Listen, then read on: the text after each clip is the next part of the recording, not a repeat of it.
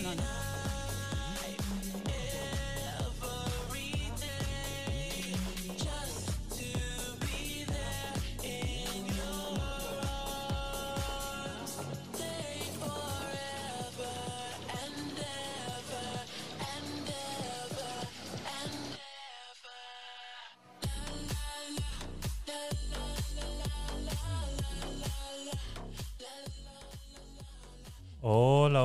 Hola, bienvenidos a un nuevo episodio de Gabinete de Curiosos. ¿Qué tal Liliana? ¿Cómo estás? Hola, muy bien, muchas gracias. Estamos, estamos bien los dos, puedo decirlo. Y un gran saludo a los que nos están escuchando o los que nos escuchen después o nos, vidan- o nos vean en vídeo. Pues un afectuoso y cariñoso saludo y espero que la estéis pasando muy bien el día de hoy. Correcto. eh, muchas gracias también a todos los que nos seguís en, en TikTok, en todas las redes sociales en realidad, pero TikTok le está pegando fuerte últimamente, así que muchas gracias a todos los que Sí, nos TikTok, seguís, dejáis comentarios y, estamos muy, muy pendientes de ello. Eh, os recordamos que estamos a los que vais a ver el vídeo en estos días, estamos en estéreo todos los sábados a las 6. Ahí pues nos podéis mandar vuestros audios sobre el tema que estamos hablando ahora mismo, en ese, bueno, o sea, ahora mismo, en ese momento, y, y opinar. Aquí estamos para conversar eh, una conversación entre amigos y, y curiosear. Curiosear. Sí, estamos en vivo, no, no, este, no editamos. mm, Correcto. Prácticamente lo que decimos, lo decimos y vamos. Eso es. No, No tenemos un guion como tal, no simplemente rectificamos nada. si lo Correcto. decimos, pues lo decimos con todo con nuestras buenas intenciones y nuestras informaciones y todo lo que deseamos decir, bueno, poder compartir con vosotros. correcto. También lo subimos en modo de podcast a todas eh, las plataformas disponibles. Y eh, pues eso, luego los clips que tanto os gustan de, de TikTok. Eh, pues nada, sin más dilación, podemos empezar. Hemos estado una semana bastante ocupada, entonces nos ha costado un poquito eh, ver las noticias que íbamos a, que íbamos a hablar hoy. Sí, Noticias, eh, documentos, o sea, ya sabéis que aquí hablamos de todo un poco y, y no todo es actualidad, ni es... eh, simplemente son noticias e historias que encontramos que nos, que nos Pero- llaman la atención. claro, sí. Hay algunas noticias, obviamente que no tienen una caducidad, ni que han pasado hoy, ni... O sea, que siguen pasando y van a seguir pasando, ¿no? Correcto. Bueno, Lo que lo intentamos con esto es eh, sacaros un poquito del enunciado principal de la noticia y desarrollarla con nuestras opiniones, pensamientos y, y demás. No, no, no somos periodistas, ¿vale? Siempre lo he dicho, no somos periodistas. Nosotros cogemos la noticia y la traspolamos a, a un sentir, ¿vale? A una opinión y eh, siempre, pues eso, desde nuestra humilde opinión, ¿vale? Ojo, es solo nuestra opinión y si aporta ayuda al que esté escuchando o le da una idea de- más amplia de lo que ya sabía, pues eh, espero que, que así sea, que sirva de mucha ayuda. ¿no? Correcto. Pues eh, vamos a empezar. Sí, Mm, muy bien. Voy a empezar con un pequeño enunciado, Vale. ¿vale? Eh, los millones de pollos que comemos al año consumen demasiados antibióticos. Hay alternativa, Muy bien. el cannabis. Sí, el cannabis, sí he escuchado. Vale, Esa es la, la noticia, ¿no? correcto. Eh, La primera noticia, disculpa, sí. correcto. El nuevo superalimento Ajá. para la cría de los pollos es el cannabis.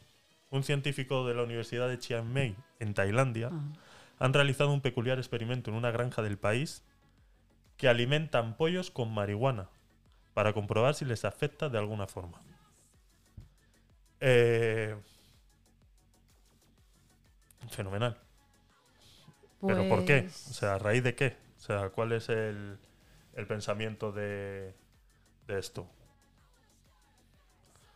Bueno, yo pienso que partiendo de la noticia que has anuncia- anunciado, es este una alternativa a los antibióticos, ¿no? Correcto.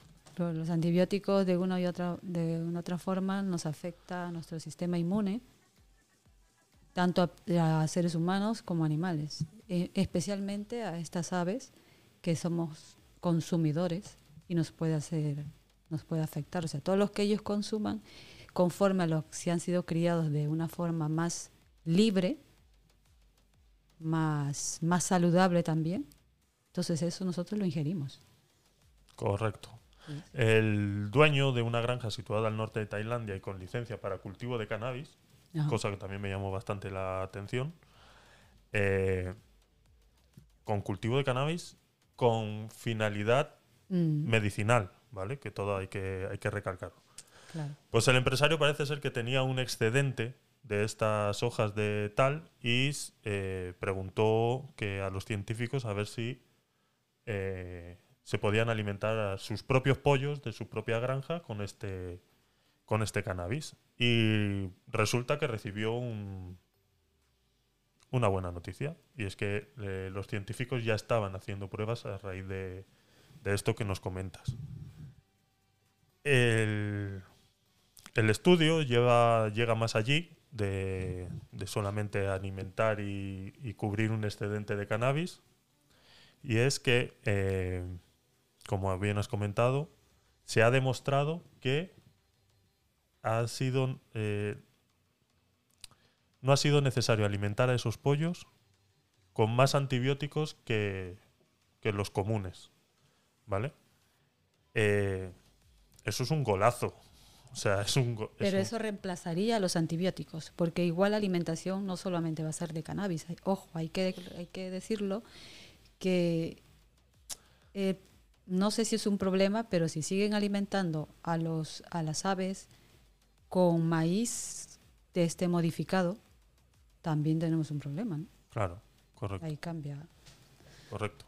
Sí es verdad que la alimentación que tienen ahora mismo los eh, los pollos encontramos muchas muchas ramas, ¿no? Pues estamos como con pues como lo de los huevos, ¿no? Que lo aprendimos hace tres o cuatro años, cinco o seis para el que estaba más avispado aprendió lo que eran las letras que venían en los huevos, ¿no? La Que numeración. sí, eso es, el sí. 0, el, el 1, 2, 3, las categorías, ¿no? eso Que es, sale el- eso es. Bueno, Eh, pues con los pollos es- estamos ya en- al mismo nivel, ¿no? Que si criados en granja, que si ecológicos, que si tú lo ves en el empaque y está más amarillo que el otro. O sea, ya empieza a ver, eh, empieza, ya empieza, es- esto tienen bastantes años ya. Pero ya eh, están eh, categorizados por lo que come, por, por lo que, con lo que se alimenta el pollo, ¿no?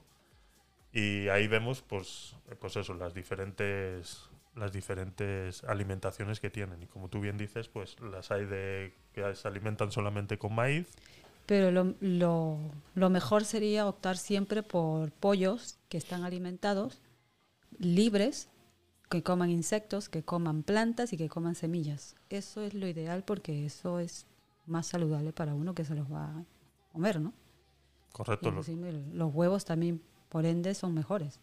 correcto. Los hay que incluso lo, es- comen hasta las piedras, ¿no? De- de- los, los que están libres en, en Por los- supuesto, porque tienes todos los minerales ahí, tienes lo que, lo que te da la tierra, bueno, Eso es. a los que están enjaulados. Una diferencia.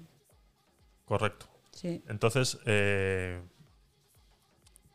eh, ahora agregamos un alimento nuevo a la alimentación, Claro, que sería, pues como estamos hablando ahora, del cannabis. del cannabis, ¿no? Entonces, se- en el estudio dice que a algunos se les suministró la hoja triturada y mezclada con el resto de su comida, Sí, como estamos hablando, pues si eran alimentados con maíz, pues se le echaba también las hojas de cannabis eh, triturada, ¿no? Y a los otros se les dio eh, agua hervida con la planta, ¿vale? Y en ambos casos eh, se determinó que, que estaban igual de saludables sin tener la misma cantidad de antibióticos, se mantuvieron igual de saludables igual de grandes, porque eso es otra cosa que hablaremos ahora también de, de, pues de eso, de, de todas las hormonas y todo eso que, que- que se le inyectan a los pollos, pero estos estaban igual de saludables, igual de grandes y, y, y igual, o sea, no estaban, eh, no se alteraba en ningún momento su estado anímico, digamos, del pollo, ¿no? Por decirlo, por decirlo de alguna O sea, manera. les ayudaba en su sistema inmune para no desarrollar pues la, en los bronquios aviar, ¿no? Eso es. Porque correcto, eso es lo que sufren esos animales. correcto, Esas las aves, ¿no? correcto. Los eh, niveles de THC y CBD eh, que se utilizaron en cualquiera de los casos estos de los que estamos hablando, en las pruebas que se hicieron, Sí, eh, fueron entre un 0,2 y un 0,4. que es bajo. Correcto. Es prácticamente nada, es lo que se encuentra en, en cremas de, basadas en cannabis claro. y, y este, incluso hasta test, hay test de, de hojas de cannabis que tienen estos, estos niveles de, de CBD y sobre todo el te- del THC, que es lo que, lo que lo hace adictivo, ¿no? Sí, Entonces, eh, el cannabis no causa ningún daño a los pollos. ¿Vale? Nos dice el experto que dice, los que fueron alimentados con cannabis como aditivo alimentario no crecieron más rápido que los controlados, pero tampoco fueron más débiles. Sus organismos se mantuvieron sanos. Si logramos mantener al pollo sano, sin tanto antibiótico, esto, o sea, quedaros con esto porque esto luego lo enlazaremos con otra, con otra noticia, otro documento que tendremos más adelante sobre la, alimentación y la contaminación que, que tenemos constantemente eh, sobre, pues eso, ya sea alimentación o contaminación ambiental. Entonces, es muy importante saber que esto eh, se puede conseguir y, y que podemos evitar que comer carnes eh, llenas de, de antibióticos, ¿no? El cannabis puede ayudar a reducir la dependencia de antibióticos en el sector. O sea, ya sería buenísimo. Correcto. Ya el estudio nos está diciendo que empezamos con los pollos, pero podemos traspolarlo a eh, vacuno y etcétera. Porque Me imagino que están haciendo más investigaciones. Correcto. Eh, sobre todo las investigaciones se basan en cómo eh, si eh, se llega a poder perjudicar en algún momento al animal consumiendo cannabis, ¿vale? Eh, los exámenes clínicos que se hicieron a, a los animales se vio que mejoraba mucho la flora intestinal. O sea que el cannabis te regula la flora intestinal. Entonces, tener una buena flora intestinal hace que te enfermes menos. Entonces ahí, Por supuesto. este es otro dato que, que nos bombardean constantemente en, en la televisión con anuncios, que si los probióticos, que si el Danacol y todas estas cosas que son para regular tu, tu flujo intestinal y tu flora intestinal. Y ya vemos que no es tontería. ¿Vale? Vamos, O sea- que eso es la macrobiota, es lo que se habla de hoy en día muchísimo. Eso es, eso es. Eh, decía también por aquí, dice, eh, las proteínas y grasas, entre otros factores, la calidad de la carne incluso sería superior a los de pollos con un menú normal. O sea que incluso vamos a ver una mejora en proteína y, y en la calidad de, de- la carne, ¿no? Eh, los niveles de la planta empleados, aquí ya os digo que esto no es un como para los que se estaban haciendo ilusiones al escuchar esto, esto no es un como comerse un brownie de marihuana, ¿vale? O sea, ya nos, nos avisan en la noticia que quede muy claro que dice que los niveles de planta empleados en el experimento eran lo suficientemente bajos para que no dejen rastro ni en la carne ni en los huevos. O sea, que no nos pensemos que ahora que los pollos que están alimentados con marihuana eh, nos va a valer para colocarnos el día de mañana, ¿no? O sea, que quede claro. O sea, te lo, te lo, te lo dicen en la noticia por si había alguno que se estaba haciendo ilusiones que, bueno, que mañana en vez de comprar pollo de granja, compro pollo alimentado o con no marihuana. ilusiones, alguien que se preocupe y diga, hombre, entonces voy a, voy a tener algún efecto secundario.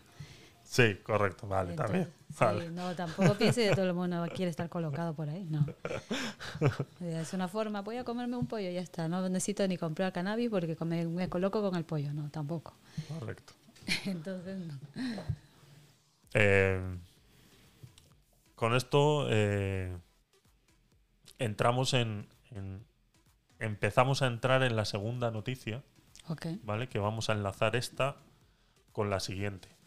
Porque eh, también llega, eh, nos comentan en la noticia esta de, los pollos alimentados con cannabis, es que eh, empiezan a hacer, a liberar, a despenalizar un poco el cultivo de cannabis, sobre todo para uso terapéutico. Entonces, ya en Tailandia, el sudeste asiático y todas esas zonas por ahí, en los últimos tiempos han flexibilizado sus leyes para que el cultivo de cannabis sea posible, ¿vale? Entonces ahí nos vamos a la segunda noticia que dice, el gobierno de España se abre a dispensar derivados medicinales del cannabis en farmacias para enfermos crónicos. Fenomenal, ya era hora, vamos, en mi opinión, no sé qué opinas tú. Pero ojo, ¿no? Para enfermos crónicos. Correcto. Eso es. Correcto, estamos hablando de, de productos derivados del cannabis utilizados para gente enferma, crónica, que tenga dolores crónicos, que pues eso, que ya son muy dependientes de las morfinas y de todos estos eh, medicamentos muy, muy, muy fuertes y que, y que te llevan a, Claro, a una es- dependencia que... Según he estado investigando, es cuando has pasado por una quimio, vas a empezar una quimioterapia, personas que tengan pues alguna enfermedad de cáncer, sobre todo el cáncer, este, que hayan probado otros medicamentos que no haya surtido efecto, entonces como última opción se está diciendo que sería el medicamento el cannabis. Correcto. Que probado otras alternativas, ¿no? Correcto. Esto es un, como dice la noticia, es una zancada histórica hacia la legalización del cannabis Pero medicinal. Aquí en España. Correcto. Porque ya en Holanda ya está. Correcto. Creo que en Estados Unidos en ocho estados. Y luego pues está Canadá, está Israel, está creo Sudáfrica, no sé, no me acuerdo el otro. Pero hay ya varios países, pues eso. Los pacientes con enfermedades graves podrán acceder al consumo del psicotrópico tras años de lucha ininterrumpida. O sea, mm, estos pacientes lo llevan pidiendo. Por supuesto. O sea, está claro que ellos ya lo han probado Mm, y les ha funcionado. Y entonces, pero claro, quieren un producto adecuado a, a su situación y que no los mantenga colocados todo el día. Porque yo me imagino que lo que estos pacientes habrán probado es, eh, pues eso, fumarse el porrito, que nos hemos fumado todos alguna vez. bueno, no lo sé. Por- eh, Dependiendo, hay- personas que, que sí conozco que han viajado a estos países y han probado esa, esa pastilla, ajá, porque son cápsulas, y pues eso les ha ido mejor, les ha sido un paliativo mejor para el dolor, ¿no? correcto. Eso sí.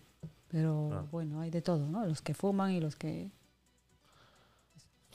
Correcto. Eh, todo esto existe la, el-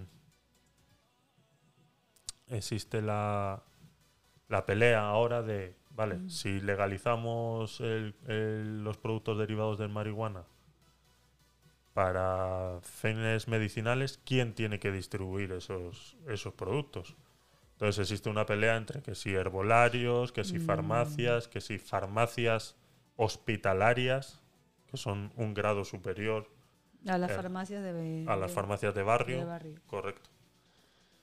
Y, y claro, y yo me imagino pues que esto será necesario tener receta médica y, y- Claro y todo lo demás, ¿no? Si te... Primero el doctor te tendrá que recetar, ¿no? Y con, y con esa receta, pues igual como todos los medicamentos, vas a la farmacia y la retiras. Correcto.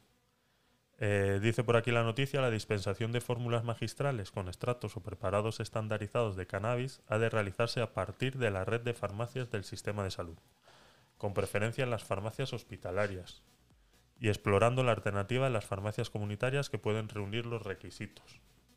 No sé a qué requisitos se puede referir esto, no sé si es que hay diferentes niveles de farmacias Sí. eh, no sé, si será que pondrán farmacias en los centros de salud o No sé cómo será, no lo explica, la verdad que no lo... Pero claro, lo importante es que ya tienen una alternativa, pienso, pienso yo, más saludable. No sé, no, no, no tengo tanto conocimiento, pero pienso que es algo como más, más llevadero que una morfina, ¿no? Correcto. O no sé qué otros medicamentos tomarán las personas que están pasando por eso. Pero ya el cannabis se utilizaba hace muchos años, ¿ah? Se utilizaba antes Mm. de la era común. Se- Mm. Sí, sí, lo A ver, utilizaban los eh. griegos, lo utilizaban los de Persias Sí. y lo usaban como analgésico. A ver, está claro que la medicina natural En China también lo es, usaban. es milenaria. Está claro que así como en otros países eh, utilizan la hoja de coca para hacer ciertos productos. Sí, que es muy curioso tipo- lo del cannabis porque mucha gente a veces, bueno, al menos yo me incluyo, desconocíamos que tiene muchos, muchos, o sea, en, es- en esos tiempos lo usaban para eso, para, para paliar el dolor de parto, para el dolor menstrual, los chinos. Y luego también lo usaban el cáñamo para las telas. Según he investigado, dice que los vaqueros, los, los, los blue jeans, lo usaron para esas, usaban el cáñamo.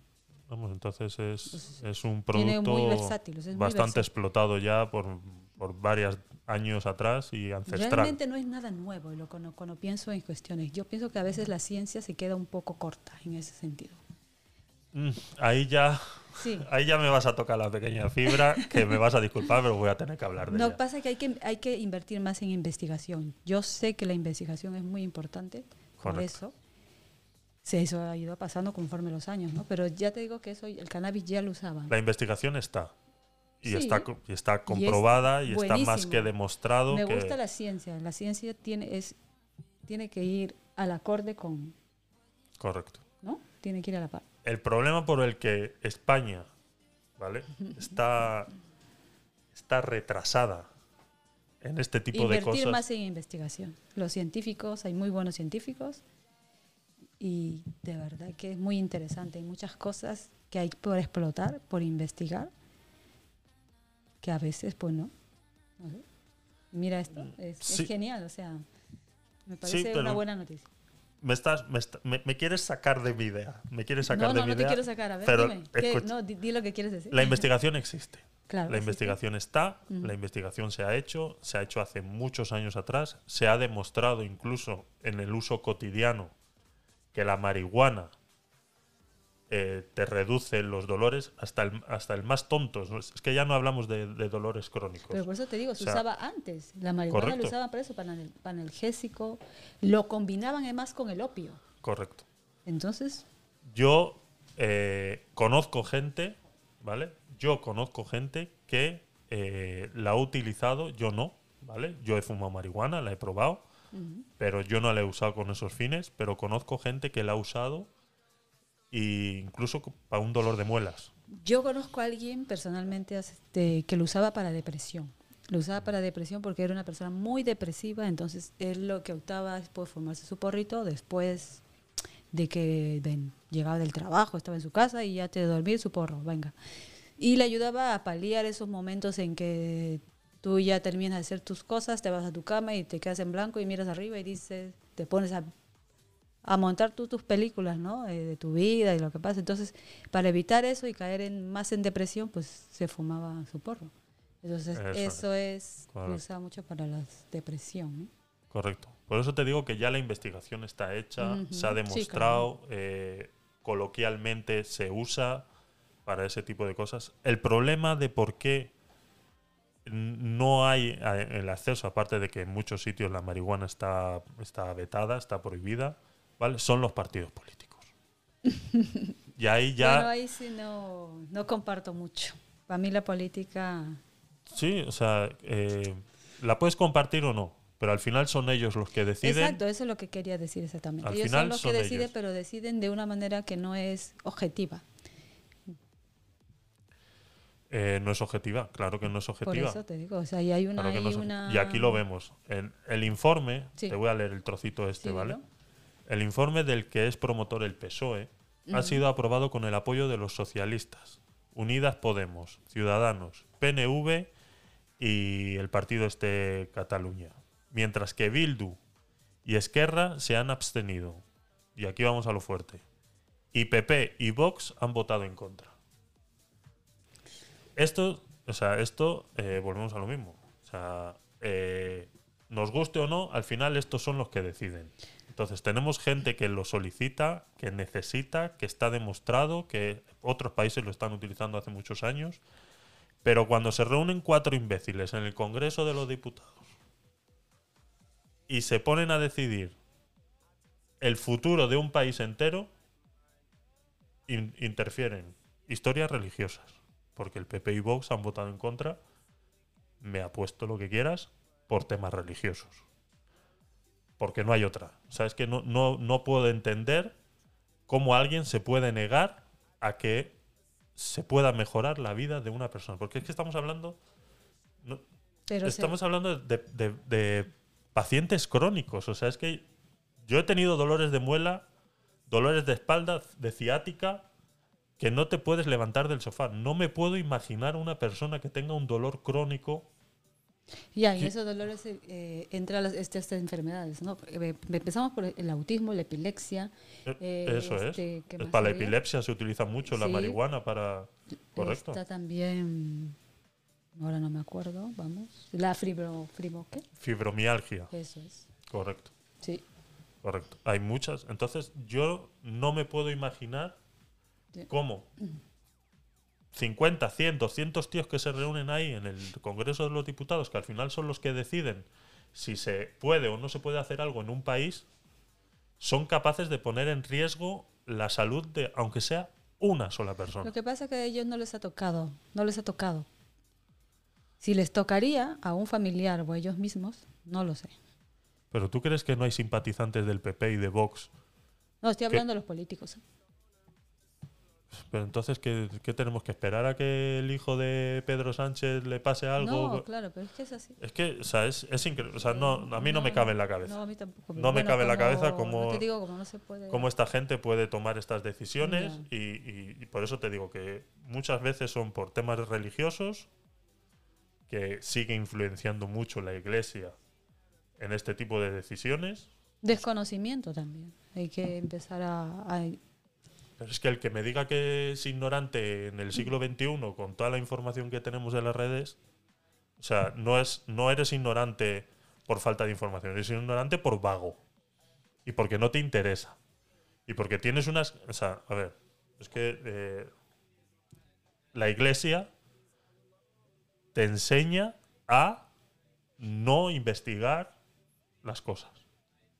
Entonces, aquí tenemos mucha gente que nos gobierna, que está gobernada ella misma por sí, por unas creencias que a día de hoy mm, no tienen por qué, Bueno, ese es otro tema que, que podemos... que ya hablaremos. Ya, sí, Pero vamos, era, era un pequeño trocito de la noticia que Claro. habla de los partidos políticos que pues que me llama a mí mucho la atención cómo a- pues eso, cómo alguien puede vetar algo en el que puede pues eso, puede mejorar la vida de las personas.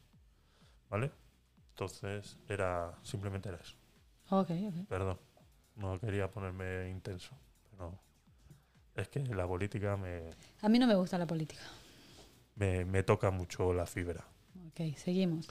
En segundo lugar del, del borrador se valora el uso de la flor del cannabis, conocida com- comúnmente como el cogollo, para desarrollar proyectos eh, medicinales experimentales. Aquí ya entraríamos en la parte en... Porque lo que estábamos hablando antes, todos los productos derivados del cannabis eh, eh, que estábamos hablando antes, pues eso, estamos hablando de pastillas, cremas, aceites, eh, todo producto que en cierta parte ya a día de hoy ya la gran mayoría existen. Eh, podemos ver en muchos centros Bueno, comerciales. yo uso el aceite de cannabis. ¿Vale? El, el que sativa, ¿cómo? El cáñamo, ¿no? Eso es, correcto. ¿Vale? Pero para la piel, o sea, no es... correcto. Entonces, esos productos ya existen. ¿Vale? Lo que está exigiendo esta gente es que eh, tengan más THC y CBD estos productos para que sean más eficaces para este tipo de, de enfermedades crónicas. O sea, equivaler una pastilla a fumarse un porro sin tener el efecto secundario de la marihuana, que es quedarse colocado. Entonces, eso es lo que ellos están requiriendo.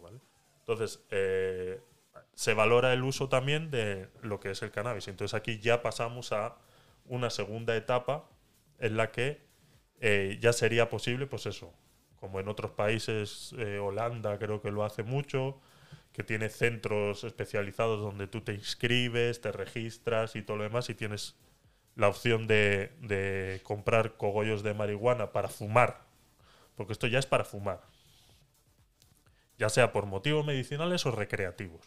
En Holanda ya están más avanzados que, que, otros sitios.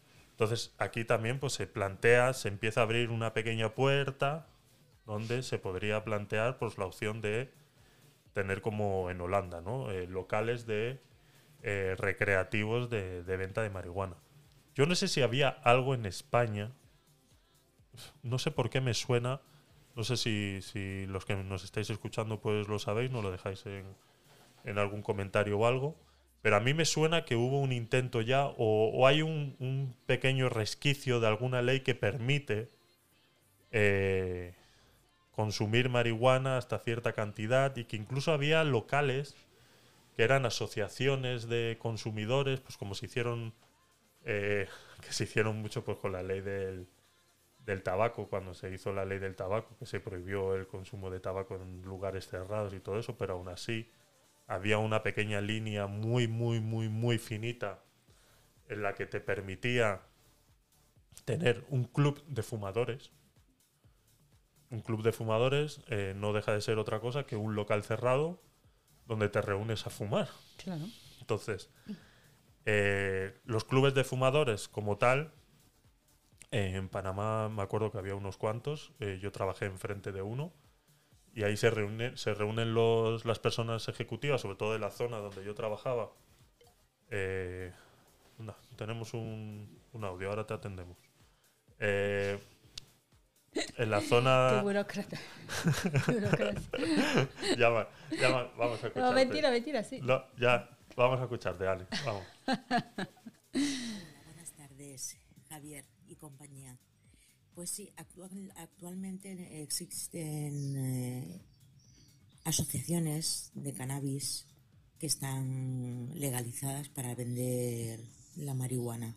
Eso es. Yo Simplemente sabía que quería había algo. aportar eso, os estoy escuchando. Genial. Ok, muchas gracias por la información.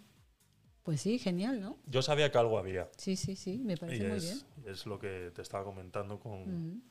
Con los clubes de, de fumadores, la fina muy línea que había, que con la ley del tabaco aún así se permiten los, los clubes de fumadores. Y ahí donde yo trabajaba en, en Panamá, trabajaba enfrente de uno y se reunían mucho los, lo que son los ejecutivos, porque era una zona bancaria, entonces se reunían mucho ahí pues, a tomarse su culito de coñac, en sofás muy repingados, sí, muy bonitos así luces muy bajitas y tal, ¿no? Y, y, pues eso, siempre ha existido, para todos siempre ha existido una línea muy fina en la que te en la que te permite pues eso, realizar este, este tipo de cosas. Y como nos comenta Anne, pues eh, ciertamente yo sabía que algo había escuchado por ahí de que había Me parece muy bien. de que había ciertos clubes, eh, pues eso, tienes un límite de, Sí. de consumo, será la semana, mensual y, y- y todo para, Ojo, yo no fumo, pero para no consumo estoy en contra tampoco. Yo tampoco, si es que es algo que no, Sí, es algo que... que porque, o sea, vuelvo y No repito, o sea, ¿por qué pones en contra de algo que está ayudando a otra persona? O sea, no sé, son cosas muy Son cosas personales también. correcto. Eh, también en el, en el documento que, que se está exponiendo en el Congreso es eh, que sea excluida la obligatoriedad de la, in- de la industria farmacéutica, sea la quien tenga la exclusividad de eh, generar estos productos. Las farmacéuticas. Correcto. otra, otra cosa política. Eso es política pura. Entonces lo bueno de esto es eh, que ya estén pensando en excluir la obligatoriedad de que la industria farmacéutica sea la única habilitada para la Sí. producción. Es, es un adelanto también en, en- en este sentido, ¿no? Porque ya podríamos... eh, eh, ya el, el- el producto biológico, o sea, a, ver si, a ver si logro explicarme bien, ¿no?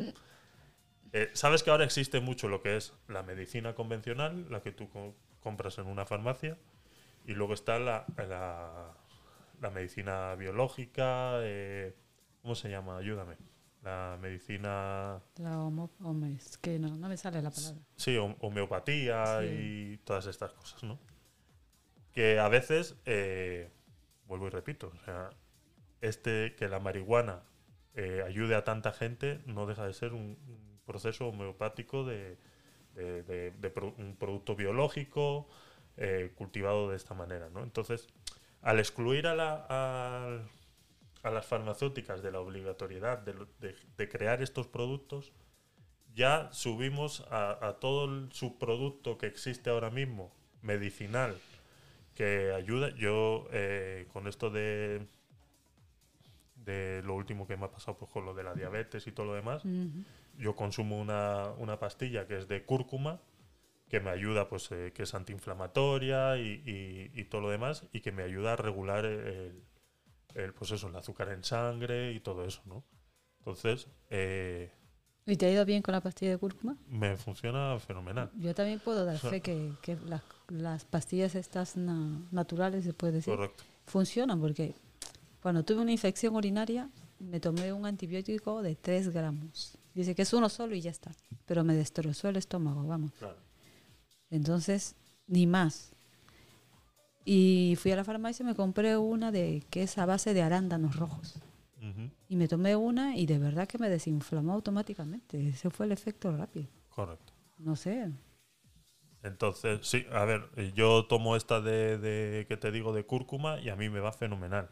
Yo he pasado de tomarme tres pastillas diarias para la diabetes a tomarme una y la de cúrcuma y va fenomenal.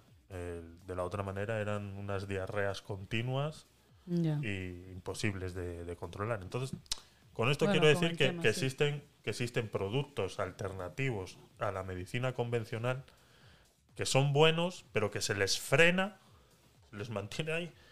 Eh, quieto, quieto. Porque no- igual es un negocio. O sea, las farmacias Eso son un negocio. Eso es. ¿Sí? Eso, Ellos, ellos venden, ellos son comerciales. correcto. Ya te digo, cada vez que yo voy a la farmacia y pregunto algo, no, no lo tengo, pero te puedo pedir y te quieren enganchar otro producto. Le digo, no, yo vengo por este específico porque es el que yo Exacto. uso y ya está. correcto. Y me voy, pero ya está. Sí, sí, ya. No, o sea, no, no, no es, yo no creo 100% en ellos. ¿ah? no, últimamente entrar en una farmacia pues es como el que va a comprar zapatos, ¿no? Que te, te ofrecen el, el cielo y de todos los productos y al final te vas con, con nada. Yo lo los veo a los farmacéuticos sin ofender a nadie porque obvio no todos son iguales. Hay algunos que son muy mecánicos. Tú le pides algo y no y, y te quedan ahí Sí. en eso, ¿no? Blanco y negro, ya está. Sí, a ver, están entrenados, eh, eh, pues eso, eh, tienen ciertas ciertas directrices que les Bueno, enseñan en, a- la escuela, ¿no?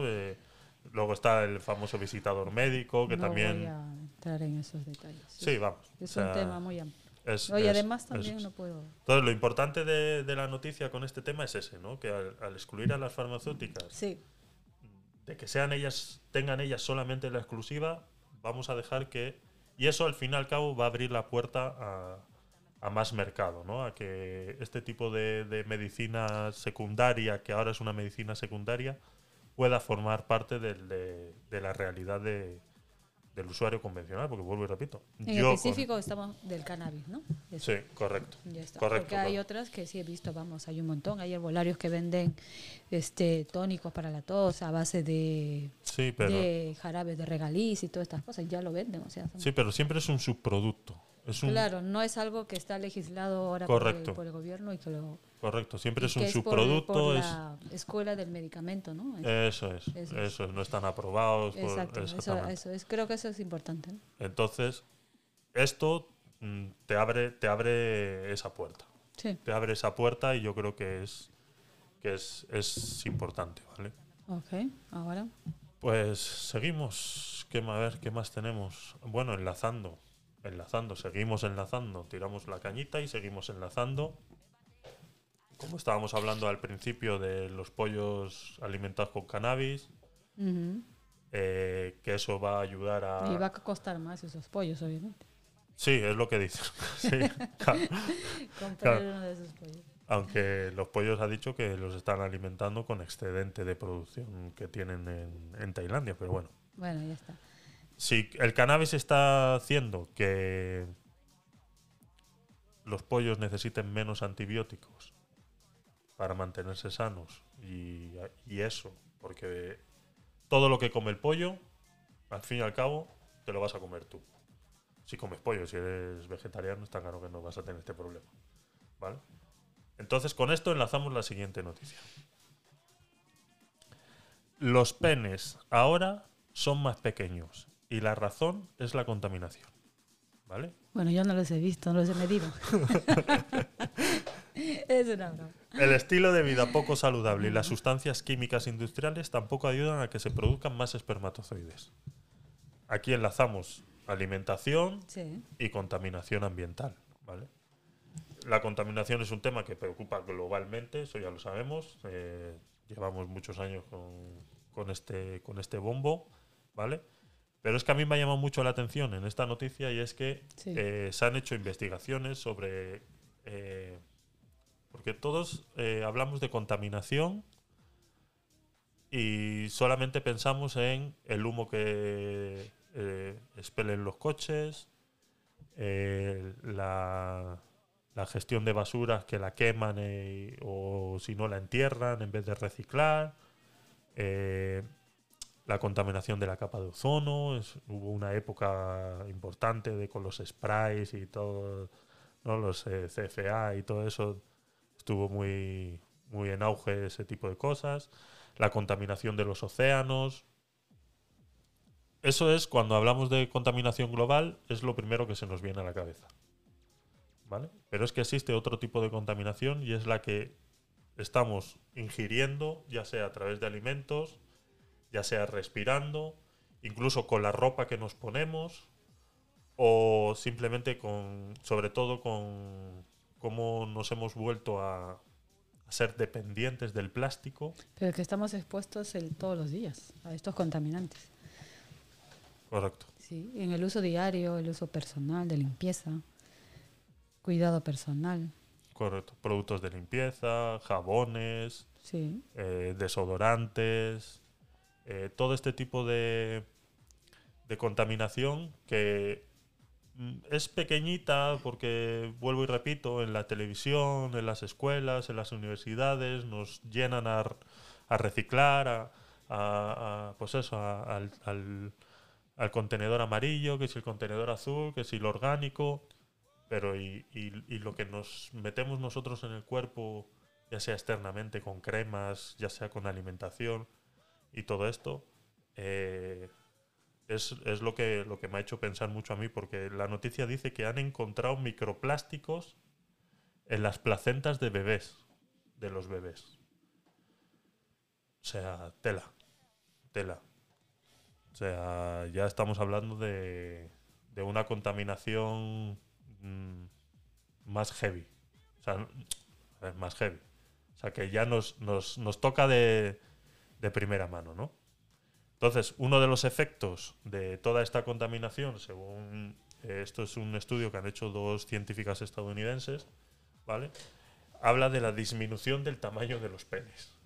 Me hizo mucha gracia cuando estaba leyendo esta noticia, por eso, ¿no? Porque como eh, dicen que en los últimos 40 años ya no solamente la producción de semen se ha reducido un 59%, o sea, hace 40 años. El hombre producía más semen, sino que también los niños están empezando a nacer con penes más cortos. Entonces, eh, eh, las dos científicas han, han hecho un.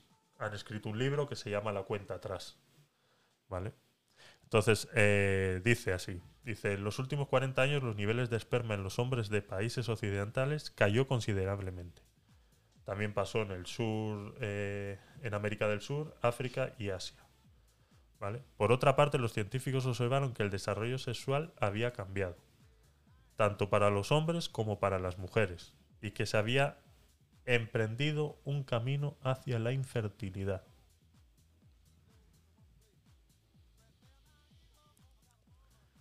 Eh, ¿Nos extinguimos? ¿O qué? no, no exageres. Pero digo que hay que tener más, más cuidado con todo, ¿no? Nuestro entorno, sobre todo lo que ingerimos, lo que comemos.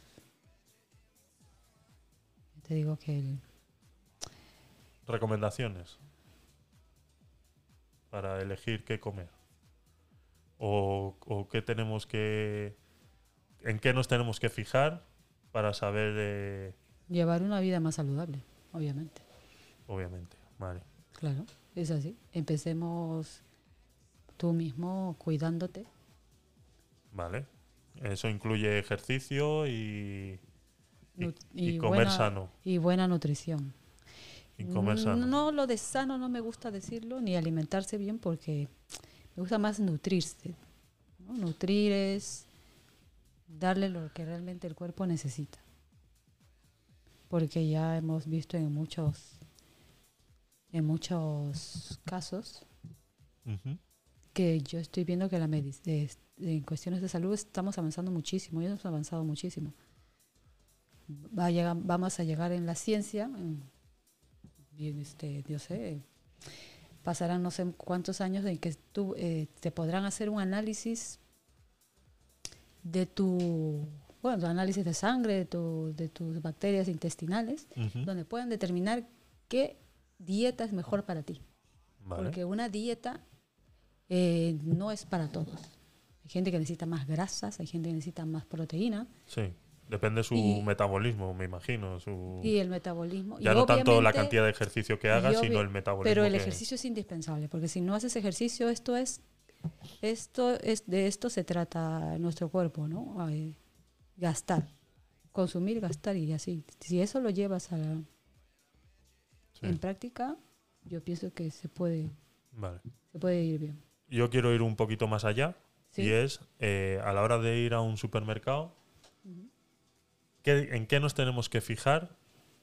Porque eh, a mí el- lo que más me llamó la atención de esta noticia es eso. Encontrar microplásticos Claro, es en las placentas de bebé. Es alarmante, O alarmante. sea, yo creo que es alarmante ya la dependencia que tenemos de los plásticos. Dejemos de comprar las cosas envasadas. Todo Eso lo que sea fresco, como nos alimentábamos antes. Vamos al mercado y que el carnicero nos, nos filetee un, un filete de estos, un añojo, o nos haga unas pechugas o unos, unos muslos, y que lo compremos tal cual, así frescos como, como, nos, como nos daban.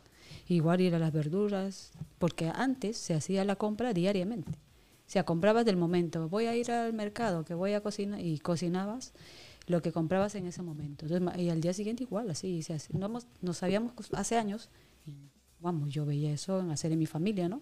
Sí, Pues ahora no, ahora haces una compra del súper para una semana, 15 días, algunos un mes. Entonces lo tienes ahí, congelas las carnes con- y compras todo. Y terminas comprando cosas envasadas que al final pues tú piensas como andas en una vida muy ocupada de tu trabajo, tus hijos, Correcto. lo que sea, entonces vas tirando de esa comida que no sirve. Solamente te estás alimentando, como dije, no te estás nutriendo. Estás alimentándote para sobrevivir y no nada más, pero a la larga te enfermas. correcto. Como vemos en, en los supermercados cada vez más Sí. producto envasado, Sí. eh, que ya te venden el brócoli envuelto en plástico, Sí, que te venden un, un Está envase. en todas partes. Sí, o sea, te venden un envase así pequeñito con tres tomates envueltos en plástico.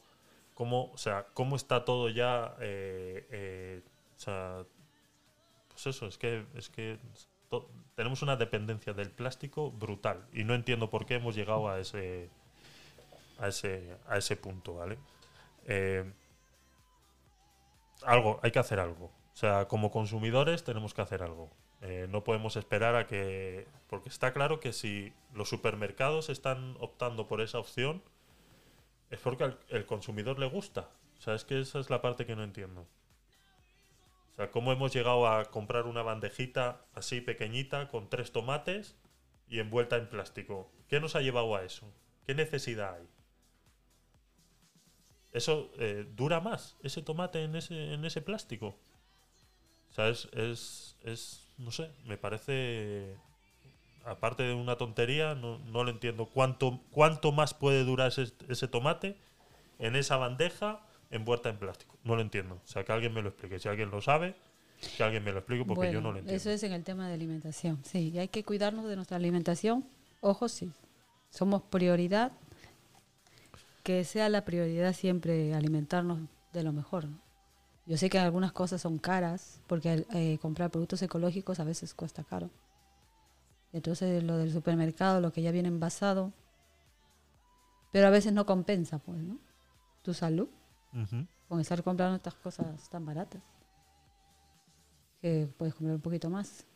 Sí, bueno, de precios ya sabemos que... Y sobre todo hay que informarse mucho, porque en cuestión de, del alimento hay muchos mitos, hay muchas cosas que hay que ir informándose. Yo recomiendo siempre que vayas a comprar un producto, eh, dale la vuelta y lee la parte de atrás. Siempre hay que leer la etiqueta. Si va a ser envasado, obviamente tienes que leer lo que dice. Correcto. O Pero sea, si lo es fresco, lo fresco, pues na- eh, nada, un pepino, un tomate, todo fresco, las carnes. intentar lo- que sea todo a granel, Todo con lo que sea la granel menos cantidad de es- plástico que posible. sí. Yo creo que es eh, lo primordial. Y lo que tiene que ser envasado por obligación, siempre darle la vuelta al paquete y ver lo que trae. Porque a veces te encuentras unas burradas que son innecesarias. Porque a O veces- sea, Tú te vas al que dice cero calorías, cero este, grasas, bajo en azúcar, y a veces es más, o sea, te perjudica más que comprarte algo que totalmente está con toda su grasa y entero. eso es. Preferible es eso, preferible. ¿eh? Pre- Por es- por ejemplo, hay una comparación y un experimento que hubo de que consumirse un plato de arroz a un postre, a un- unos rollos de canela. Cuando se comió esa persona, y tuvo los mismos niveles de azúcar alto. Entonces, pues para eso me como mi rollo de canela. Claro, Obviamente voy a disfrutar más. O sea que si quieres darte un gusto de vez en cuando, una vez al mes, cómprate uno que no esté bajo en calorías, que no simplemente te lo comes y ya está. una vez al mes. Y una vez al mes y ya está. Yo creo Porque que- te vas, el, o sea, no, no, no tiene, te digo, de perjudicarte va a ser lo mismo. Correcto. Sí, o sea, ahora Hay que tener un mismo, poco de cabeza a veces para, ahora mismo para investigar y esas cosas. eh, hay muchos productos, pues eso, los que tú dices, cero en calorías, cero azúcares añadidos, y le das la vuelta al paquete y te pones a leer y son todos derivados del azúcar. Entonces, para quitarle lo- las grasas, eso le aumentan el azúcar, para que tenga un poco de sabor. Eso es, Sí, eso es. Entonces, pues lo que tú dices, siempre es mejor a veces tirarse por un producto 100% que natural. tenga toda su grasa y ya está. Eso es, correcto. Eh, pues eso, dicen que la exposición de los padres a estos químicos podría afectar el desarrollo sexual de sus hijos. Eh, aquí volvemos a lo del pene más, mm, más corto, ¿no?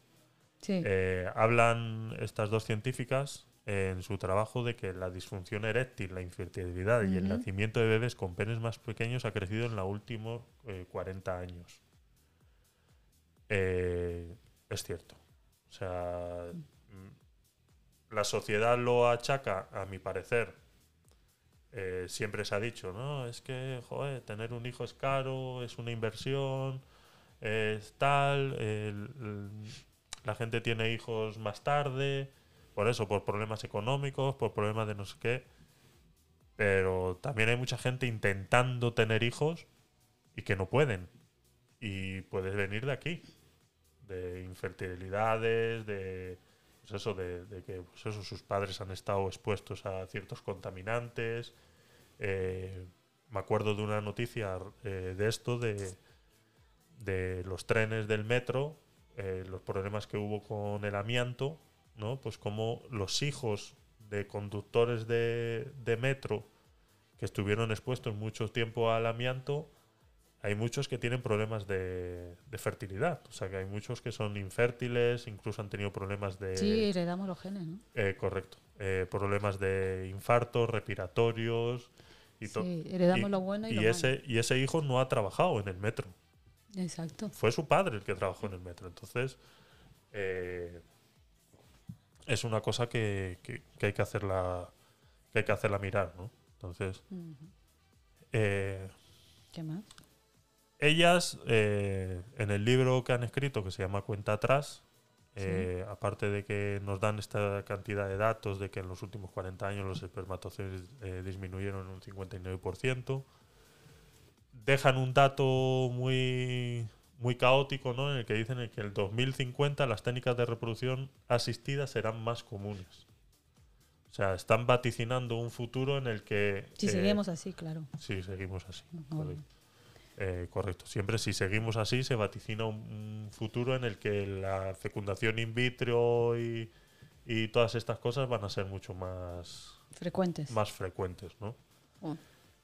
Hablan de dos sustancias eh, químicas eh, muy presentes en la alimentación y hablo de muy presentes en la alimentación de manera externa, ¿vale?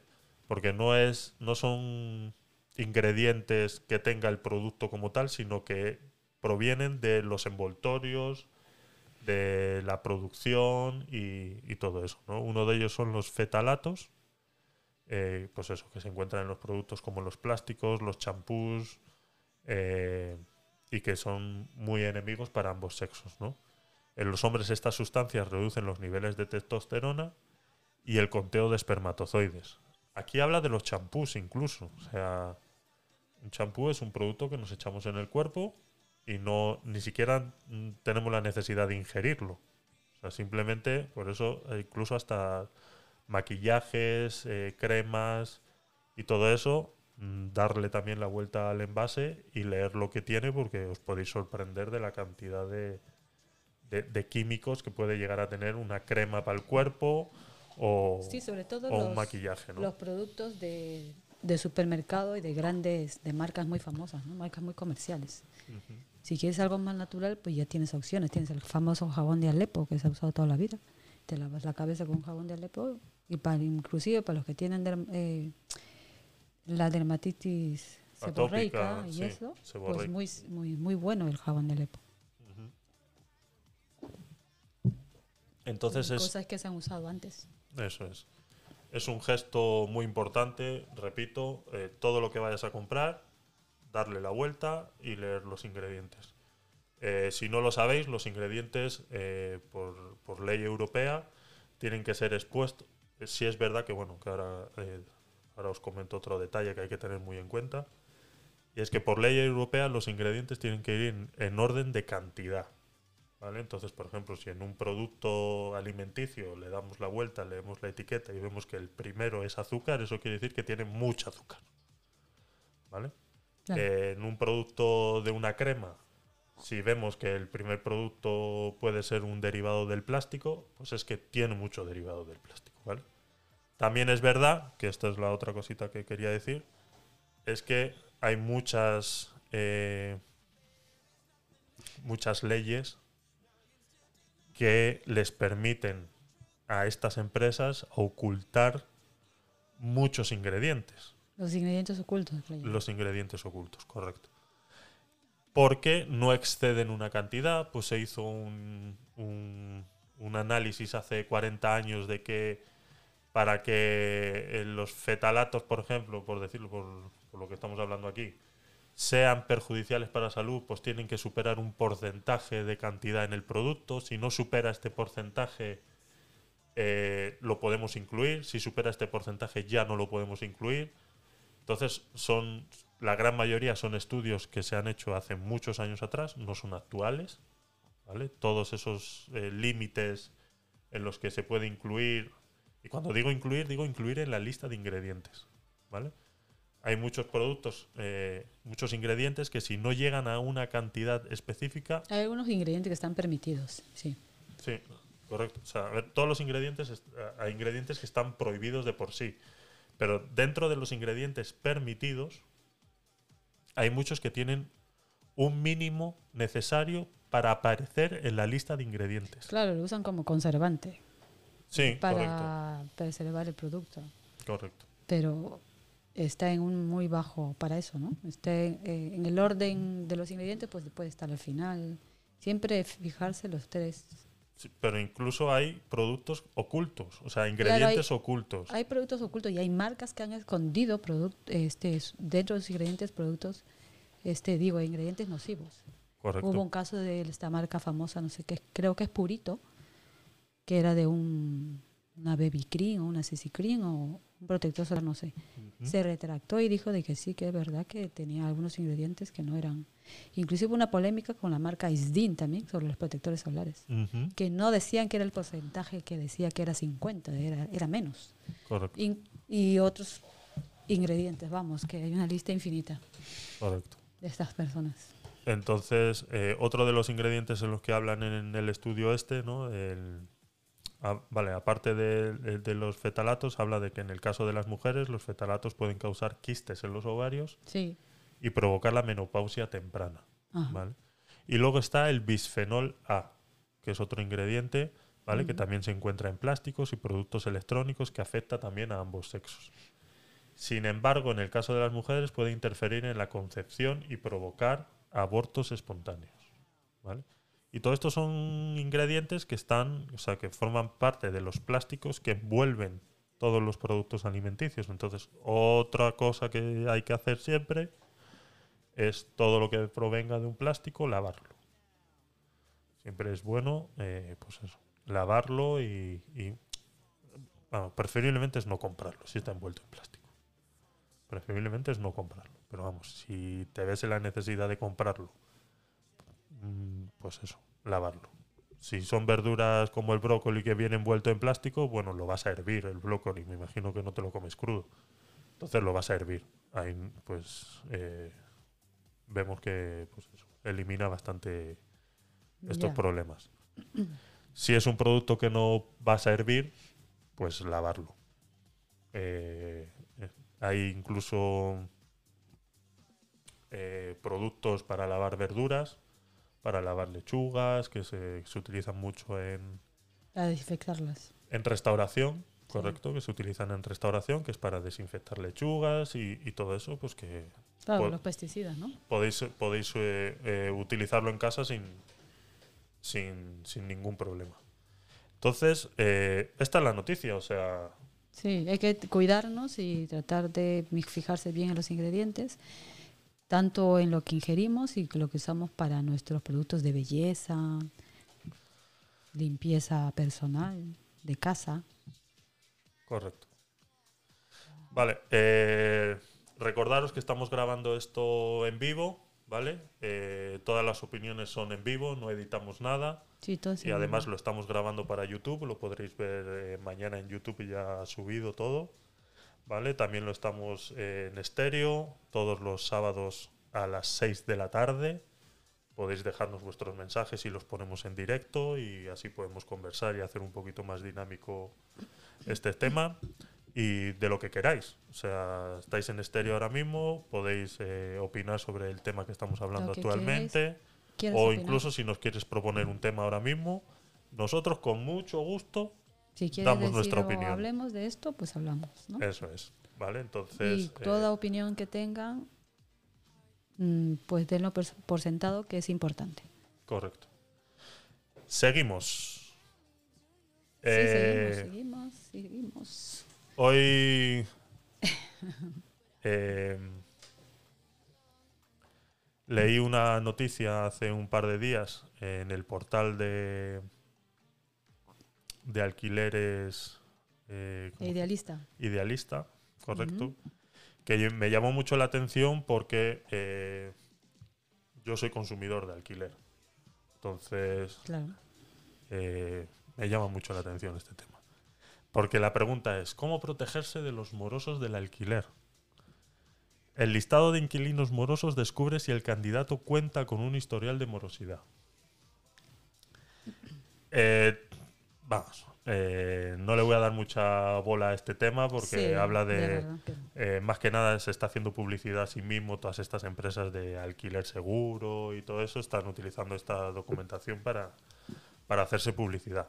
Pero al final del documento, que es lo que vamos a, a tratar, dice que existen varios indicadores, los Claro, eso expertos, es el- lo relevante del- eso es. del- de, la, de la noticia. Los expertos dicen que existen varios indicadores en los que te revela ante un Candidato a la morosidad. eh, correcto. ¿vale? Vamos a, vamos a ver si aplicamos. A ver, ¿qué dice? Vamos a ver, vamos a ver. El primero dice, no tiene referencias de otros caseros. Si un candidato ya ha vivido de alquiler anteriormente y no tiene referencia de otros arrendatarios o esgrime excusas cuando se les pide, algo puede ir mal. Pero eso se pide ahora, hablando serio.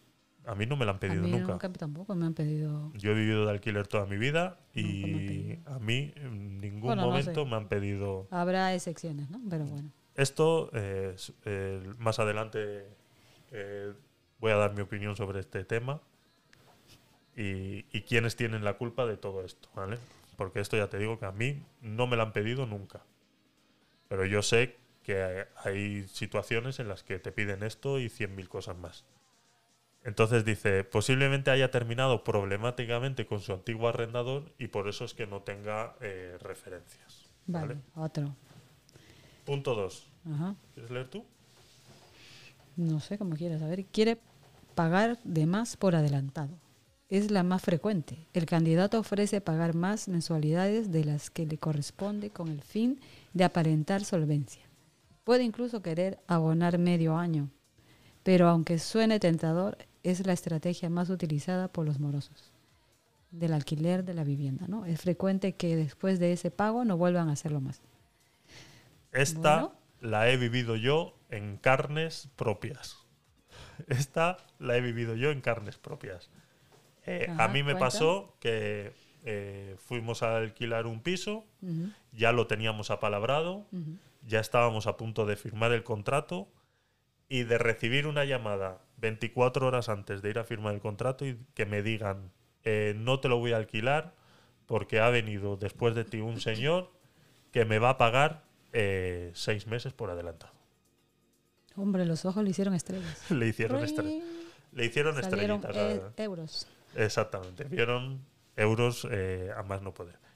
Esta parte yo creo que sí es verídica y yo creo que sí es un indicador de que alguien puede llegar a estafarte con el alquiler. Claro, no es normal que una persona mm, quiera alquilar un piso y pague seis meses por adelantado. O sea, eso te tiene que sonar todas las alarmas.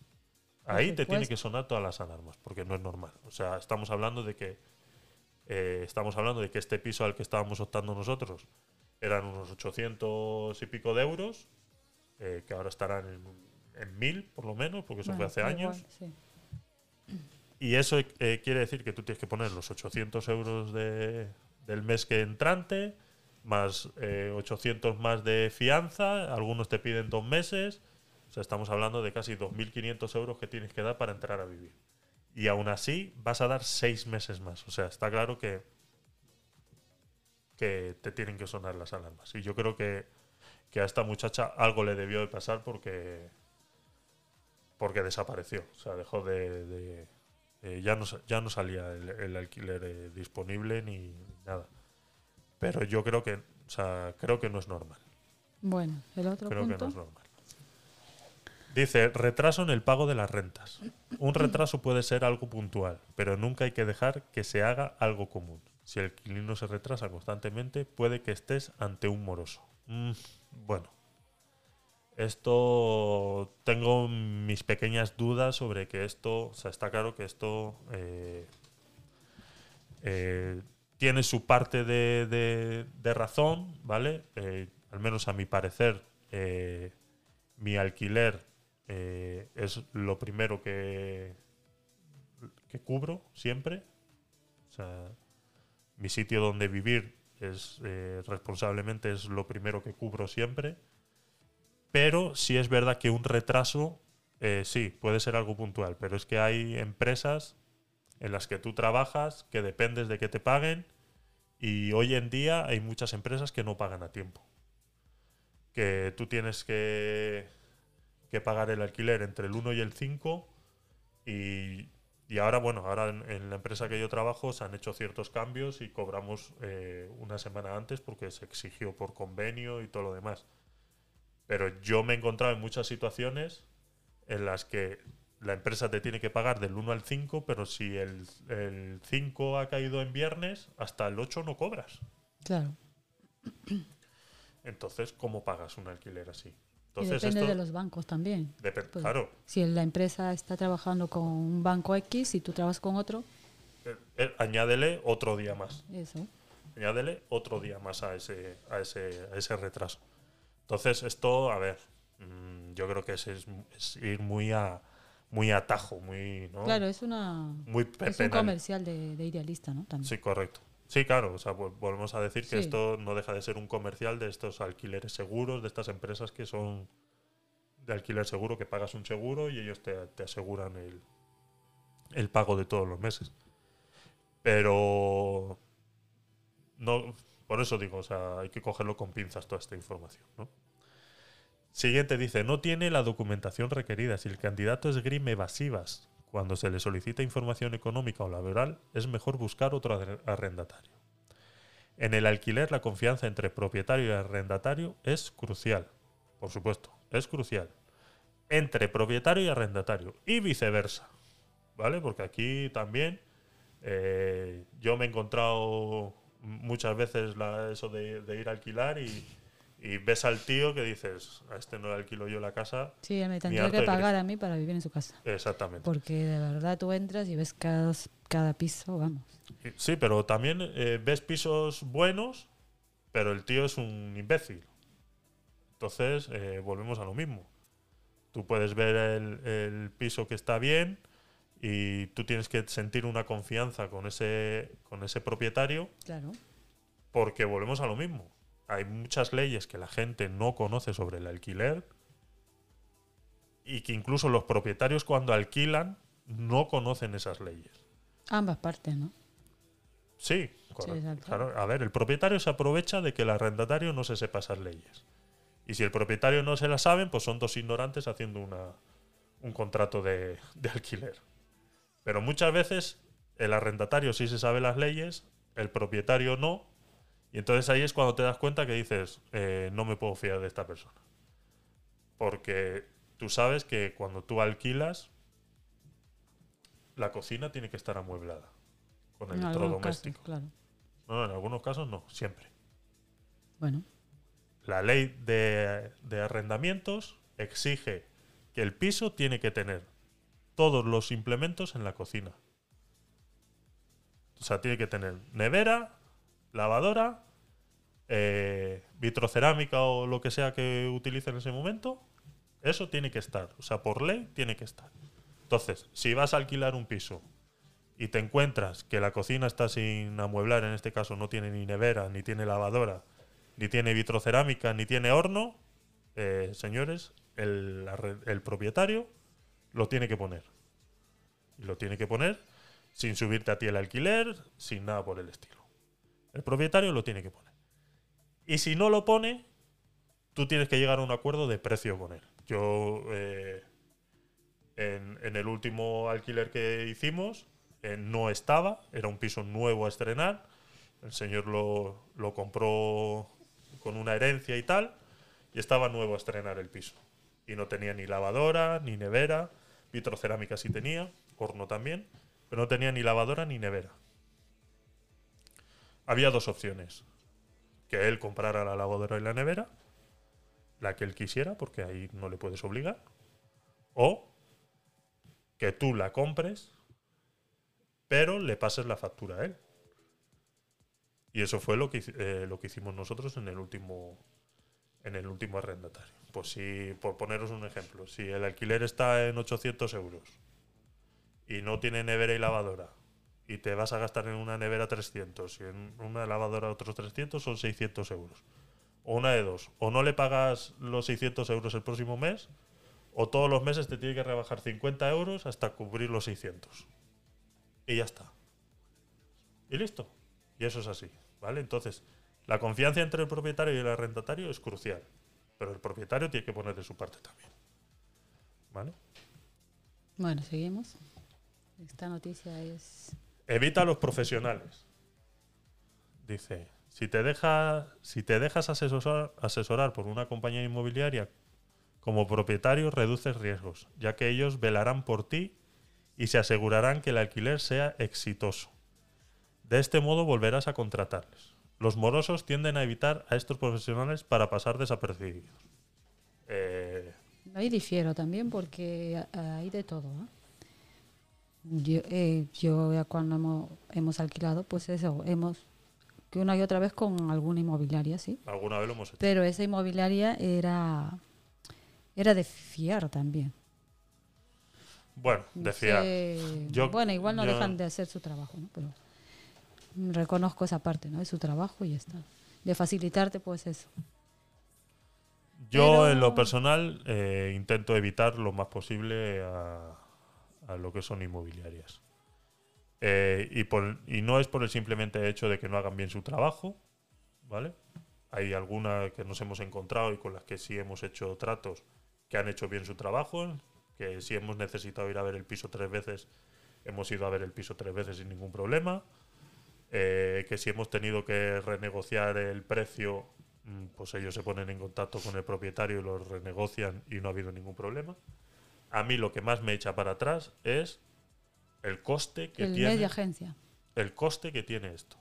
O sea, a mí me parece que se están burlando de mí cuando te dicen, y un mes de agencia.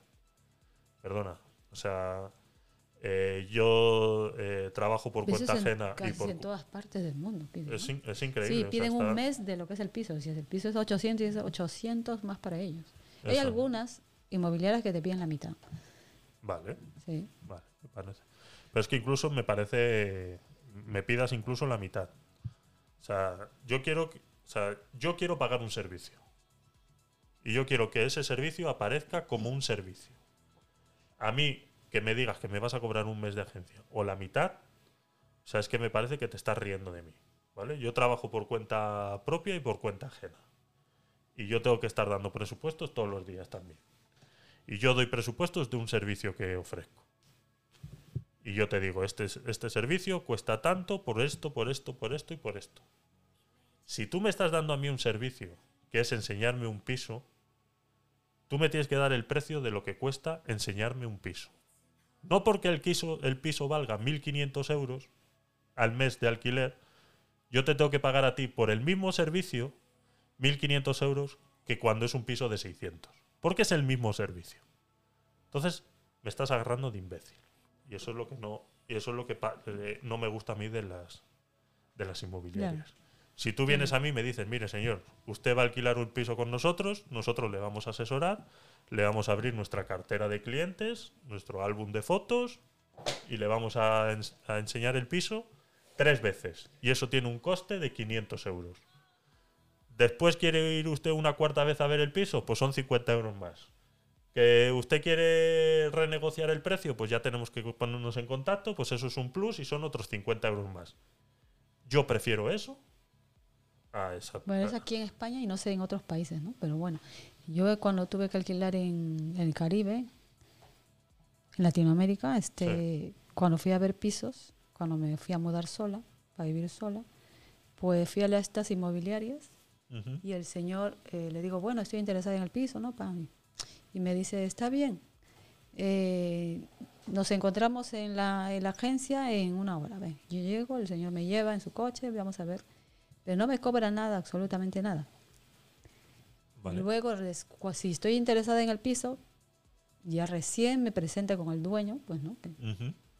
que va, mire, esta es la señora que está interesada, están interesados los dos, ¿qué le parece? Conversamos, bueno, hacemos el contrato. Pero sí sé que otras, pero el dueño, el dueño es el que le paga a él Correcto. Eso por es- eso es enseñar el piso, ¿entiendes? Eso es otra Pero cosa, sí. en, en otro caso que me tocó a mí, cuando quería vivir en un sitio pijo de, de ahí, fui directamente a la agencia, le digo, mira, he visto esto por internet, eh, me interesa este piso. Y dice, ah, bueno, está bien, tiene que dejarme una copia de su DNI y 20 dólares y yo le doy la llave para que usted misma vaya a ver el piso. Me acuerdo que era en Vía Argentina, creo que era. Sí. Me yo dejé obviamente los 20 dólares Sí. y me dieron la llave y yo fui a ver el piso, entré, oh, qué bien, que no sé qué, no. La confianza, ¿no? Sí. También. Claro, dejé la copia de DNI, todos mis datos, tengo que llenar un formulario que estoy, que estoy, ¿verdad? Hay una... No, no, no. No Ah, sé, ha vale. sonado algo aquí en el, en el estéreo, pero no sé qué Y, es. y esos son los modos operandi de, de, de este país en general, ¿no? Sí, hay de y todo. después hay de otros que en otras partes de Europa que, que los propietarios hacen citas. Vale. Y entonces van, van varias personas. En Estados Unidos se lleva mucho eso. Creo que también aquí ¿Sí? en Alemania, no lo sé, pero Ajá. hacen citas y el propietario es el que elige a quién va a alquilar, ¿no? Correcto. Sí, es, Y van como, varias personas, ¿no? Es como un casting. Es como Sí, hacer un casting de. Aquí de me pareció otro, aquí me pareció algo parecido cuando fui a ver un piso en Torrelodones, una señora que nos había citado a dos, tres personas más. Pero no, lo que no me gustó es la informalidad, porque cuando me dijo que era a las 5, fui a ver a las 5 el piso y todo. Sí. Y parece que la otra persona eh, les dijo a las 5 y 15. Y nos juntamos todos ahí. Claro. Y me dejó a, me dejó a mí y... Te dejó de a atender a ti para Sí, atender a la otra. Ay, no, que quiero ver, que no sé qué. Entonces, Claro. tampoco, no sé, yo, al menos yo, o sea, yo en lo personal me fijo mucho en, Sí, es una falta en, de en el, en el casero, ¿no? Es También de porque si para estas cosas no me toma en serio, entonces cuando yo necesite algo que arreglar en el piso, o me pase algo y yo pueda recurrir y decirle, mire, me ha fallado tal cosa, me ha pasado esto. ¿Entiendes? O sea, también hay que fijarse. Yo creo que es ambos. Claro, ambas claro, partes. claro, eso es lo que hablamos en el punto anterior, ¿no? La Sí, confianza sí. entre propietario y arrendatario es muy importante. Entonces, en la primera entrevista quiero que tú tienes, analizarlos a los caseros. Eh, exactamente, Sí, sí, sí, exactamente. sí. Porque es que luego la, eh, tú haces el alquiler a través de una agencia y el- ellos, en el momento que ya te han alquilado, se desentienden automáticamente. Ya después de ahí, tú tratas con el propietario. Claro. Entonces, eh, yo no conozco al propietario hasta cuándo, hasta Pero que hay de firmamos el todo, ¿ah? contrato. porque he encontrado una chica que era extranjera y que alquiló un chalet en, claro, en Torrelodones y ella dijo, yo Ujú. no quiero saber nada de los caseros porque he tenido una mala experiencia, ese señor es un grosero, que no sé qué. Y así que como estaba tan interesada en el piso, pues hice directamente el trato con la agencia. Ellos no se veían absolutamente nada. Vale, pero y, Y, sí, o sea, no, tampoco me parece. pero y luego si se te rompe... Todo lo hace la agencia. Ah, vale. Todo, vale, pues todo, si eso todo. es así, vale, es fenomenal. Pero entonces sí, ese sí. servicio, ¿quién lo paga? El, el dueño lo estará Y hasta pagando. ahí no llego, no sé, de repente puede ser que el sí. lo propietario pague debe el estar pagando un servicio Exacto. continuo, digo yo. Sí, sí, sí. O puede ser, claro, es, es verdad, claro, puede ser, eh, hay muchos pisos y casas, etcétera, hablamos de piso porque es lo que alquilamos nosotros, pero hay muchas propiedades que, claro, que, eh, porque me acuerdo una vez que el dueño del piso se iba a ir de viaje. Ujú. Entonces, pues eso, consiguen trabajo en Estados Unidos y se van a ir dos, tres años a Estados Unidos. Claro, seguro será eso, habrá sido ese el Claro, caso. ¿no? entonces esos Entonces, pisos sí se lo dejan a las inmobiliarias y ellos se encargan 100% de todo el proceso. Todo, eh, la luz y todas Eso las es. cosas de servicio de comunidad, no Eso sé, lo es. que sea, lo que se Seguramente pagar. sería, sería sí, sería eso, pero ella, igual ella eh, el, el cara a cara con el casero no le gustó, así que prefirió mil veces el trato con la inmobiliaria. Exacto. Pero bueno, bueno, ahora seguimos con otro tema. Sí, eh, dice el último punto de, de la historia Ah, esta, dice, dice los contratos de palabra. Ya, Dice, siempre intentarán dejar lo menos posible por escrito. yo creo Eh, que eso no, o sea, No sé. no sé, yo no, no. Eh, yo creo que en un país civilizado, a día de hoy, mm, no se tiene por qué hacer esto. Si es verdad que alguna vez te encuentras con propietarios que son ellos los que te ofrecen no firmar un contrato. Sí, Porque- hay de todo, ¿ah? Sí, pero es que así mismo como dicen que el, el- el inquilino, el arrendatario, es el que ofrece no firmar el contrato y que tengas cuidado que puede ser un moroso, eh, también hay mucho. Yo, cre- yo creo que yo creo que se puede decir que hay más propietarios ofreciendo esto que inquilinos. Y es todo por eh, para que tú no te puedas desgravar o no lo puedas eh, Hombre, eso, a eso sí, Eso eso, sí es. quiere llegar, o sea, no paguen su... que no paguen a- sus impuestos. Hacienda, ¿no? Eso es, que no paguen los impuestos a Hacienda. Inclusive te dicen, no, eh, págame el mes y ya entra, Exacto. entra a vivir. O sea, no, no te piden... el- Exacto. Muchos el nos hemos encontrado con alguno que otro que, que eso que te dice, bueno, no. Pero ¿Qué te también tienes que ver las condiciones que entras cuando vas a ver el piso. Las condiciones no están bien, porque son pisos que están vueltos, un etcétera, Sí, sucios, Sí, feos. eso sí. eh, Eso también se aprovecha mucho de las necesidades entonces, de la gente. exacto, a veces nosotros pues, si no tenemos una economía asequible para poder alquilar algo bueno, pues optamos por estas cosas y al final nos trae problemas. Exacto. Porque inclusive he visto personas que han alquilado pisos con humedades, aún sabiendo que estaba con humedades, que nos- es, es malísimo para la salud, para empezar. Sí. Problemas respiratorios te da. Ujú. Y luego, pues está lo de cómo están pues, los baños, qué sé yo, ¿no? La cocina y todo eso, las cosas básicas. Entonces, como te dan esa facilidad de decir, mira, no me pagues esto y, y entra a vivir y ya está. Bueno, tampoco, o sea, es que, es que es complicado, Correcto. pero bien. Pues eso, vamos. eh, vas a alquilar, eh, sí, hay que tener mucho cuidado, tanto propietario como arrendatario, hay que tener mucho cuidado con lo que, con lo que te encuentras. Entonces, no todos los, los arrendatarios son problemáticos y tampoco todos los propietarios, pero hay de ambos lados. Hay de Hay todo. ambos lados, hay de todo, ¿ah? Hay de todo. Vale, eh, seguimos con la siguiente noticia. Eh. Solo recordaros que estamos en estéreo. Vale, Eh, vale, esto es lo que suena aquí, que no sé. Te ha invitado a hablar juntos. A ver, Eh, no puedo ahora. ¿quién es? No sé. Ah, es otro programa. Sí, es exacto. Te invitan a otros Vale, vale. a otras conversaciones. Ahora no puedes. Eh.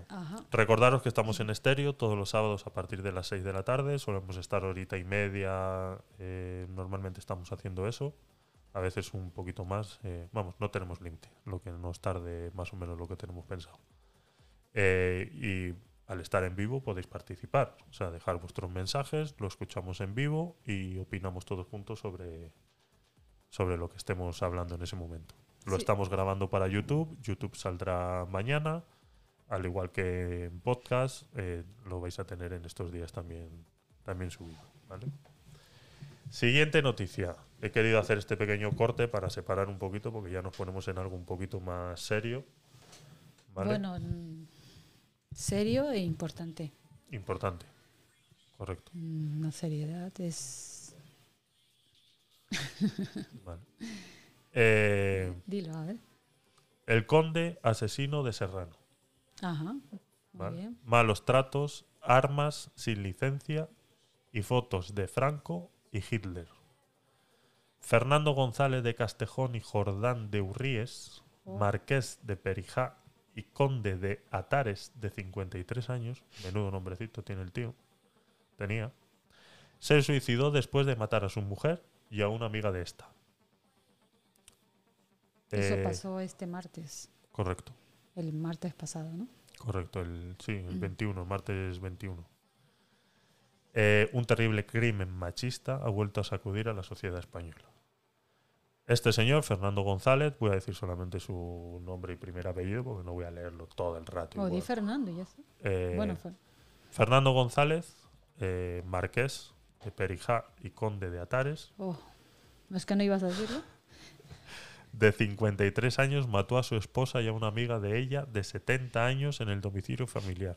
en la calle Serrano. Tenían una hija de nueve años que estaba de viaje en París y que se encuentra bien, según fuentes de la investigación. Eh, este señor es un enfermo, era un enfermo, se ha suicidado. Eh, lo que queremos, eh, al menos por mi parte, lo que quiero comentar sobre esta noticia, ¿vale? Desarrollaremos más datos ahora más adelante, es eh, hasta dónde, y esta es la pregunta que dejo en el aire, y que por favor participar eh, todo lo que queráis, ya sea en las redes sociales, eh, Twitter, ya sabéis, tenemos de todo, vamos, tenemos todo, TikTok, Twitter, todo, tenemos todo. O sea, buscarnos por las redes sociales, GD Curiosos, en todas las redes sociales. Y dejar vuestros comentarios porque me interesa saber eh, lo que pensáis. En mi opinión, eh, quiero hacer un llamado de atención a la sociedad, ¿vale? Porque yo creo que no estamos poniendo de nuestra parte, ¿vale? Estamos siempre eh, con manifestaciones, siempre con noticias, siempre con temas políticos, con historias, siempre, eh, siempre estamos pendientes a que papá Estado nos solucionen los problemas. Y yo creo que como sociedad podemos hacer bastante para evitar este tipo de historias. Aparte de que las leyes tienen que cambiar, tienen que fortalecerse y tienen que eh, mejorar el proceso en el cual se atienden este tipo de cosas. ¿vale? ¿Por qué digo esto? Porque la noticia dice que esta señora llevaba queriéndose separar mucho tiempo. Eh, es más, se pasaba de viaje el 80% de su vida para no convivir con este señor. O sea, su excusa era viajar para estar alejado de esta persona. Eh,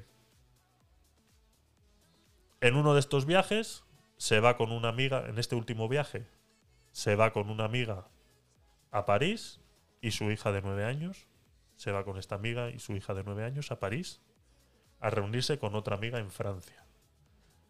Me imagino que ahí fue aconsejada, fue apoyada por estas amigas para que dejara a este señor.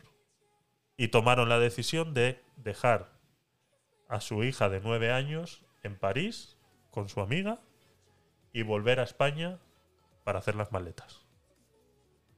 Y ahí fue cuando se eh, perpetraron los hechos. Entonces, como sociedad, tenemos que hacer algo.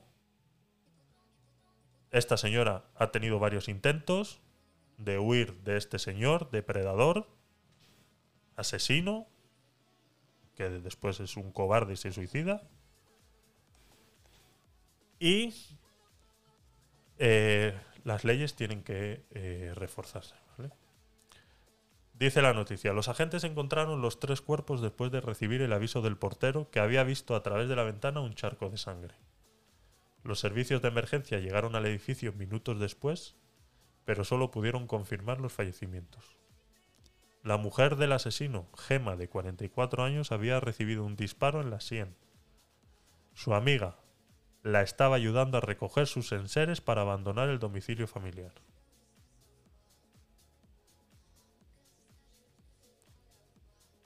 El arma se hallaba a los pies de González de Castejón, lo que refuerza la teoría que se suicidó tras cometer los dos asesinatos. ¿Vale? O sea, es un cobarde. Eh, las leyes tienen que cambiar. Yo creo que tiene que haber un procedimiento en el cual una mujer que ponga una denuncia de maltrato tiene que ser separada automáticamente de ese domicilio. Sabemos que hay mujeres. Sabemos que hay mujeres eh, para. Eh, que viven dependientes de esos hombres. Entonces, eh, no tienen la posibilidad de salir de ese domicilio. O sea, sabemos que muchas mujeres ponen una denuncia y terminan de poner la denuncia y tienen que volver a esa casa con ese hombre. Entonces, yo ya no hablo de que se vaya automáticamente donde ese hombre y se le meta preso y todo lo demás, porque todo tiene que ser demostrable. Pero si hay una denuncia de una mujer que es dependiente. O, cuando digo dependiente es que no tiene a dónde otro sitio donde ir. O sea que lo primero que hay que preguntarle a esa persona cuando pone una denuncia es, ¿usted tiene a dónde ir? Porque es importante que saquemos a estas mujeres de ese problema inmediatamente. Hay una investigación que se ha hecho en relación a todos los asesinatos machistas que ha habido, y es que hay muchos que fallecen, que, son, que son asesinadas días después de poner eh, la denuncia en comisaría. ¿Qué pasa en estos procesos? En estos procesos, eh, por lo que he podido leer, no soy un experto. Eh, si hay algún policía que quiera participar, que esté viendo esto y nos quiera dar más luces sobre los procesos, eh, bienvenido sea, escríbanos y conversamos en otro podcast y lo desarrollamos con más eh, detalles eh, principales. Entonces, por lo que he leído, el proceso es el siguiente. Esta señora va y pone una denuncia. Esa misma tarde se tiene que ir a su casa con este señor y ya sea esa misma tarde o dos días después, a este señor lo busca la policía. Y le es informado de que tienen una denuncia.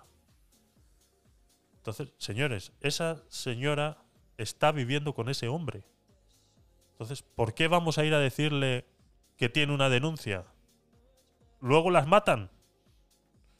Entonces, eh, tiene que cambiar. O sea, tenemos que hacer eh, más pisos tutelados, tenemos que hacer eh, más asistencia social para que en el momento que una mujer ponga una denuncia de maltratos, sea separada automáticamente de ese domicilio. Y hasta que no se resuelva por la ley si esos maltratos son reales y si ese señor tiene que ir preso, que vaya preso y luego ya que la señora vuelva a su casa o que tenga lo que tenga que hacer. Pero esas personas hay que protegerlas desde el minuto uno. No hay que esperar a, a ver qué dice un juez o a ver qué hace la policía. No hay que esperar. O sea, desde el minuto uno se pone una denuncia, el minuto uno tiene que ser separada de ese domicilio. En un piso tutelado, protegido, donde ese hombre no la pueda localizar. Porque aquí hemos visto un intento fallido de separación. Hemos visto un intento fallido de separación. Y eso es lo que no puede pasar. Esta señora ha intentado separarse de ese hombre y en el momento que ese energúmeno nazi, franquista, portador de armas sin licencia, asesino, se entera de que eso va a ser así, la mata y mata a la amiga. ¿Y qué sabe si hubiera estado la hija? ¿La mata también? Entonces, eh, tenemos que hacer algo. Sí, es un tema indignante, vamos. Es muy, muy, muy indignante. Eh, Y como mujeres hay que ayudarnos más. Sobre todo el Estado tiene que dar mucho apoyo a estas personas. Si existe una denuncia, por favor, separar automáticamente de esta persona, correcto. de su pareja, novio, porque esta violencia machista se da en, tanto en ya sea novio, Sí, sí, Sí, todo- no tienes por qué estar ni ca- casado, casados ni e incluso ni siquiera vivir con esa persona, pero Sí. el mismo barrio, el mismo... pero cuando es pues se trata de parejas es que una lástima que, que, que haya tenido que morir. Es una lástima, es, eh, vuelvo y repito, para mí es un fallido ya tanto de las, de- del sistema judicial, eh, Sí. policial y todo lo demás, y es un... Es, ha sido un, un intento fallido incluso hasta de la sociedad. Y ahora me diréis, ¿por qué de la sociedad? ¿Qué podemos hacer nosotros? Vale, os leo más detalles de, de este señor eh, nazi franquista. El marqués tenía una preocupante afición. Sí. Dice, se había adueñado del patio interior al que daba su vivienda y había montado allí su particular campo de tiro, aunque carecía de licencia de O sea, el armas. señor estaba zumbado. Estaba como un cencerro. O sea, y todos los vecinos sabían que estaba como un cencerro. Salía por las tardes, noches con una escopeta de perdigones y disparaba a unos cuadros que había realizado él y que tenían forma de diana. O sea, estamos hablando que el tío en su patio interior de su casa había montado un campo de tiro. Exacto. Y esto los vecinos lo sabían. ¿Vale? No les voy a echar la culpa a los vecinos del, del tema. No, No, pero implicarnos más y hacer más denuncias, Exactamente. estar más al pendiente. Pues si esa persona no, es- no, no, no demuestra un comportamiento psicológicamente, le ves que no está bien, entonces las personas que conviven con él deben estar en peligro. Correcto. Eh, dice que esto eh, lo hacía poniendo música franquista, como el cara al sol, y disparando incluso a fotos y carteles contra los rojos homosexuales y la zorra. No sé qué es eso. Disculpa mi ignorancia, pero no sé qué es eso. En las paredes que dan a la zona común habría puesto pósters en honor a Franco y Hitler, que también los tenía en su casa. Dice, nadie quería allí a Fernando. En la última junta de vecinos realizada sobre hace eh, solo hace un par de meses, él había sido el tema principal a tratar. ¿Qué hacer para que la convivencia mejorase? La reunión terminó sin soluciones y el marqués continuó haciendo de las suyas. A ver, esto no se soluciona en una junta de vecinos. O sea, esto no se puede solucionar en una junta de vecinos. Una junta de vecinos no tiene la fuerza para echar a una persona de un edificio. O sea, esto tiene que irse a la policía. Y se tiene que ir tantas veces como sea necesario. O sea, cada vez que ese señor sale al patio a disparar perdigones, se llama a la policía. Y que la policía vaya cada vez que se le llama. Y que ese señor sea registrado. Y sea. O sea, no se reúne una junta de vecinos. ¿Qué va a hacer una junta de vecinos contra un energúmeno de este calibre? No puedes hacer nada. No estamos hablando de un señor que tira la basura en el contenedor equivocado. No estamos hablando de un señor que, que deja las puertas abiertas de, de las zonas Tenía un comunes. problema psicológico el señor, O sea, seguro. No estamos hablando de un Sí, señor que, que grita o, o- o- No. O sea, estamos hablando de un señor que se había montado un campo de tiro en su casa. No, y que no estaba bien. El señor está. Psicológicamente está. Entonces, No estaba bien. el ¿qué vas a hacer con una junta de vecinos? Junta de vecinos contra eso no puede hacer nada. Es solamente la policía la que puede hacer algo. Entonces, denuncia, denuncia, denuncia, denuncia y denuncia. Denuncia tras denuncia. Y que la policía se canse y se harte de ir allí. Y que le abra expedientes. Y que le abra quejas. Y que llame un vecino, y llame el de arriba, y llame el de abajo. Y hartar a la policía a llamadas. Y que hagan su trabajo, que para eso están. Pero no sé, una junta de vecinos no es la que soluciona esto. Dice, su actitud preocupaba también a los amigos de la pareja. Cuando ayer vieron la noticia en los medios de comunicación, cuatro allegados se personaron en el bloque. Dice, no sabemos nada. Por la información todo coincide. Son vecinos del primero, no contestan a las llamadas, pero la policía no confirma sus nombres. ¿Y la niña? ¿Dónde está la niña? Decían los a los pocos minutos de llegar. Eh,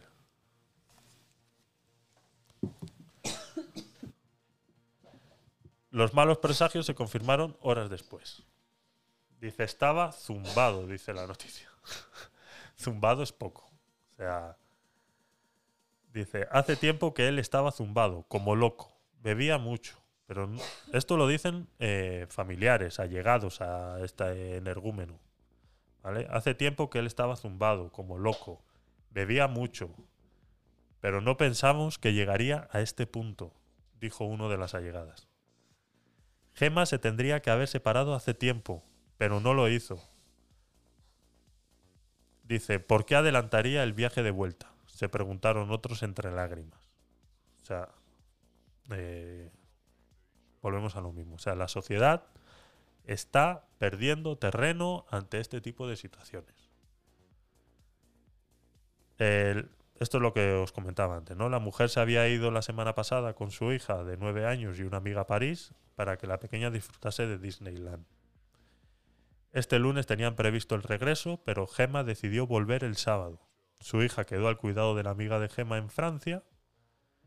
eh, y es lo que te digo. O sea, está claro que eh, fue aconsejada, Gemma fue aconsejada por sus amigas y tomaron la decisión de eh, ayudarla a que se separara de este hombre.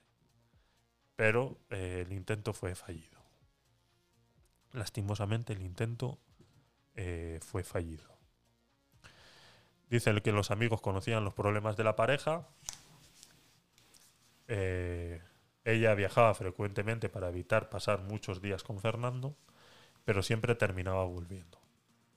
Y aquí volvemos otra vez al proceso eh, judicial al que se someten este tipo de casos, eh, judicial, policial, eh, etcétera.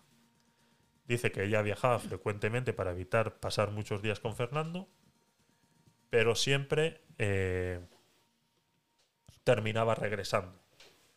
Hacía años que su relación no funcionaba, al menos desde 2018, Guau. cuando fue denunciado por malos tratos. Aunque fuentes policiales precisan que ya no pesaba ninguna me- medida de alejamiento o cautela de cualquier tipo sobre él. Ay, Dios mío, es que estas son las cosas que a mí me, me enferman. Estas son las cosas que a mí me enferman. Eh, los procesos policiales, en mi opinión, no deberían eh, poder eliminarse. En mi opinión. Si una mujer pone una denuncia de malos tratos, esa denuncia tiene que llegar hasta el final. Y se tienen que hacer las investigaciones necesarias para dilucidar si eso es cierto, falso o si esta mujer corre peligro o no. Y lo primordial es que si una mujer eh, pone una denuncia, sea separada automáticamente de ese... O sea, lo, lo llevo diciendo toda la noticia. Yo creo que es lo primordial y es donde tenemos que hacer fuerza para que eso pueda suceder.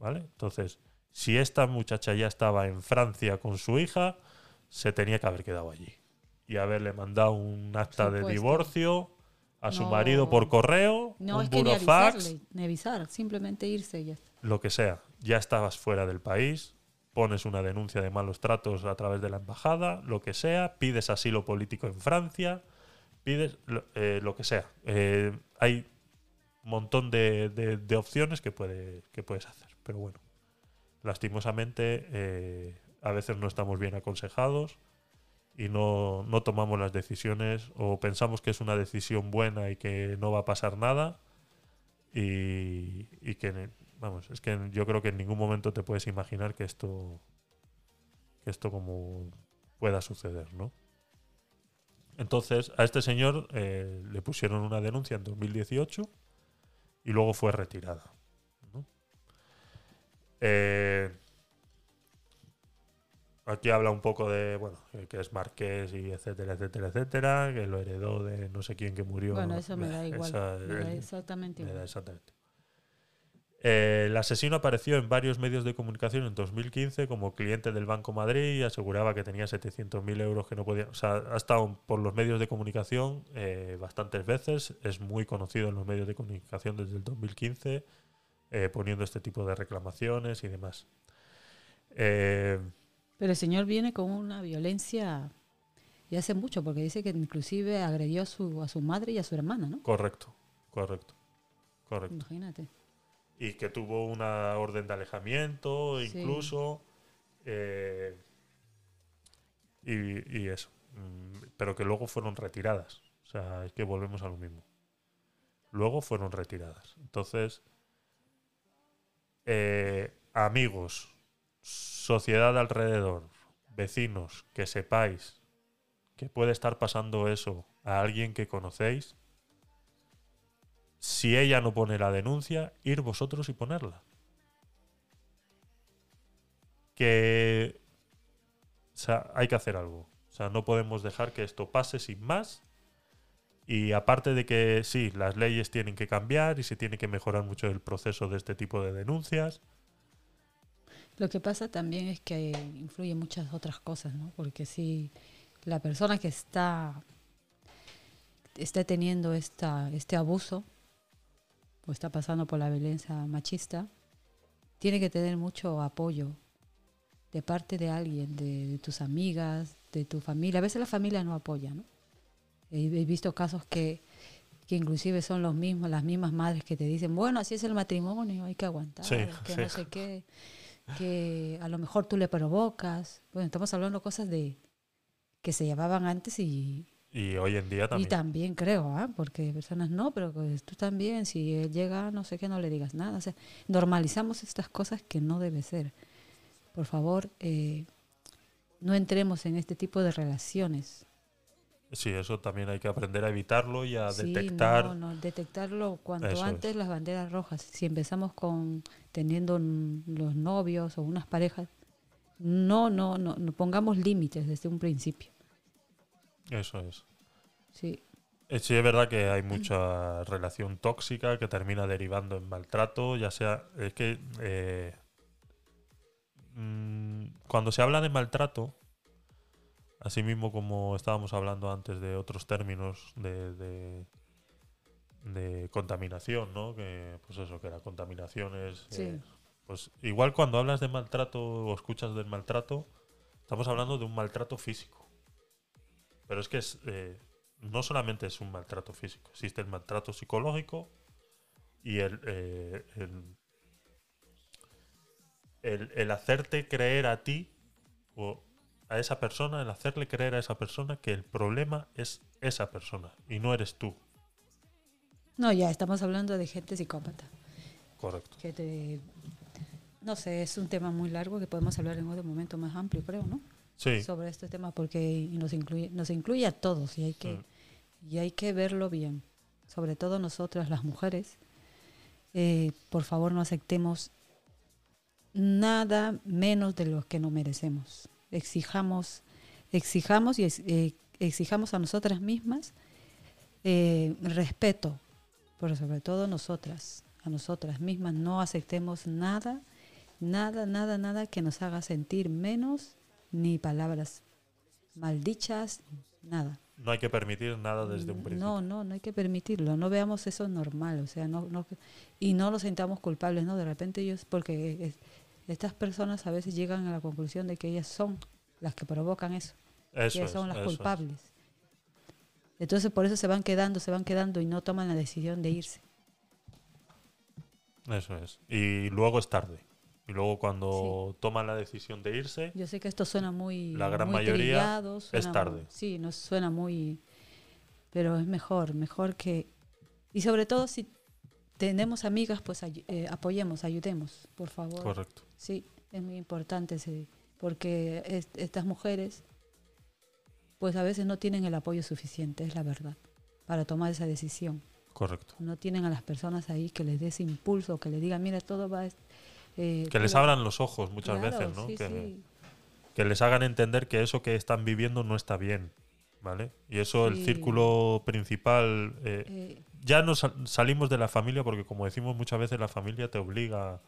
Eh, a veces la familia no ayuda para no ayuda en ese en te- ese Pero sí los amigos que están en, en el otro Y círculo. si no tienes unos amigos, pues busca un Ayuda, psicólogo, sí. una ayuda más profesional. Mira, estoy pasando por esto. y Pero muchas veces estás- salir de esto, pero no sé cómo. A veces no tenemos esa. Muchas veces estas víctimas no saben que están sufriendo maltrato.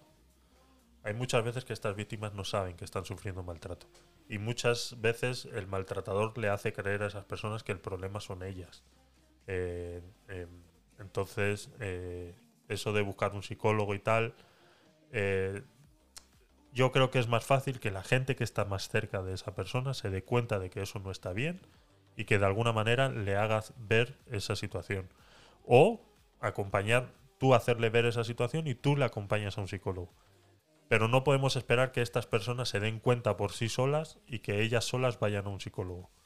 Eso es, es muy complicado, porque el maltratador es un psicópata que es capaz de Bueno, convencer a su víctima de que el problema es, la, es ella y que incluso es ella lo que le está haciendo mal y, y- y es, es, es, es eso, es un psicópata. Es un psicópata. Entonces, el círculo principal de amigos que tengas conocidos, nos tenemos que involucrar más cuando veamos estos, estos problemas.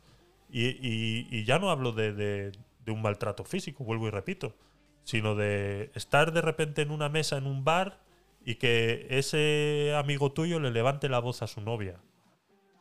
Eso hay que llamarle la atención automáticamente. Oye, ¿tú por qué le hablas así?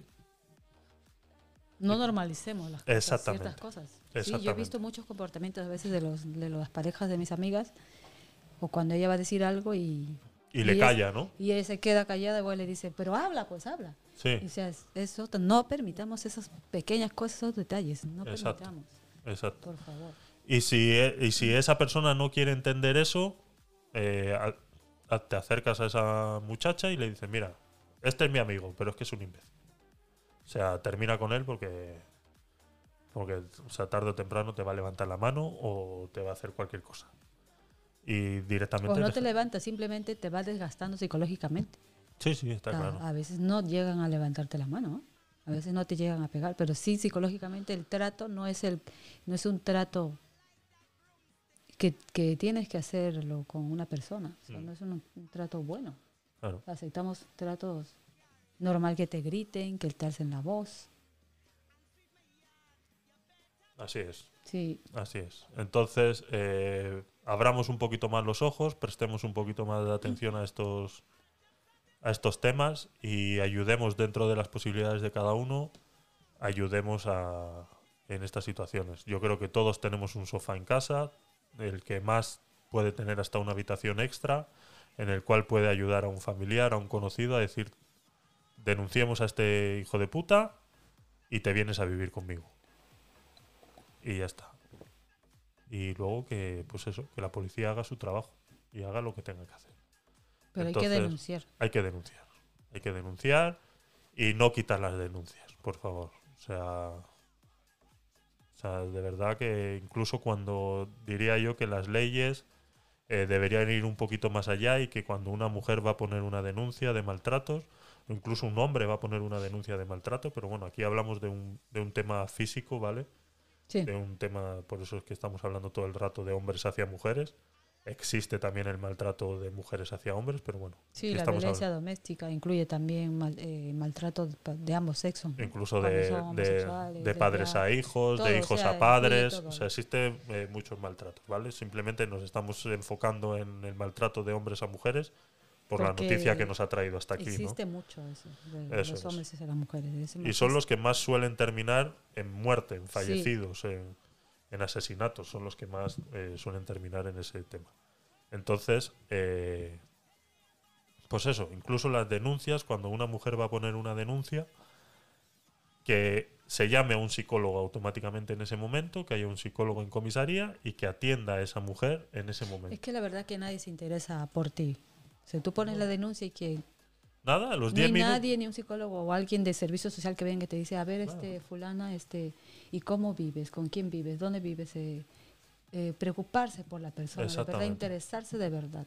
Exactamente. Porque a veces no tienen los medios económicos para salir de esa casa Correcto. o no tienen un trabajo. Porque han dependido de esa persona por X motivo que no vamos a entrar en este caso. Exacto. Porque no se trata de juzgar si trabaja o no trabaja, simplemente que el hecho es, así tú lo trabajes o no trabajes, nunca debes aceptar ese trato, jamás. Correcto.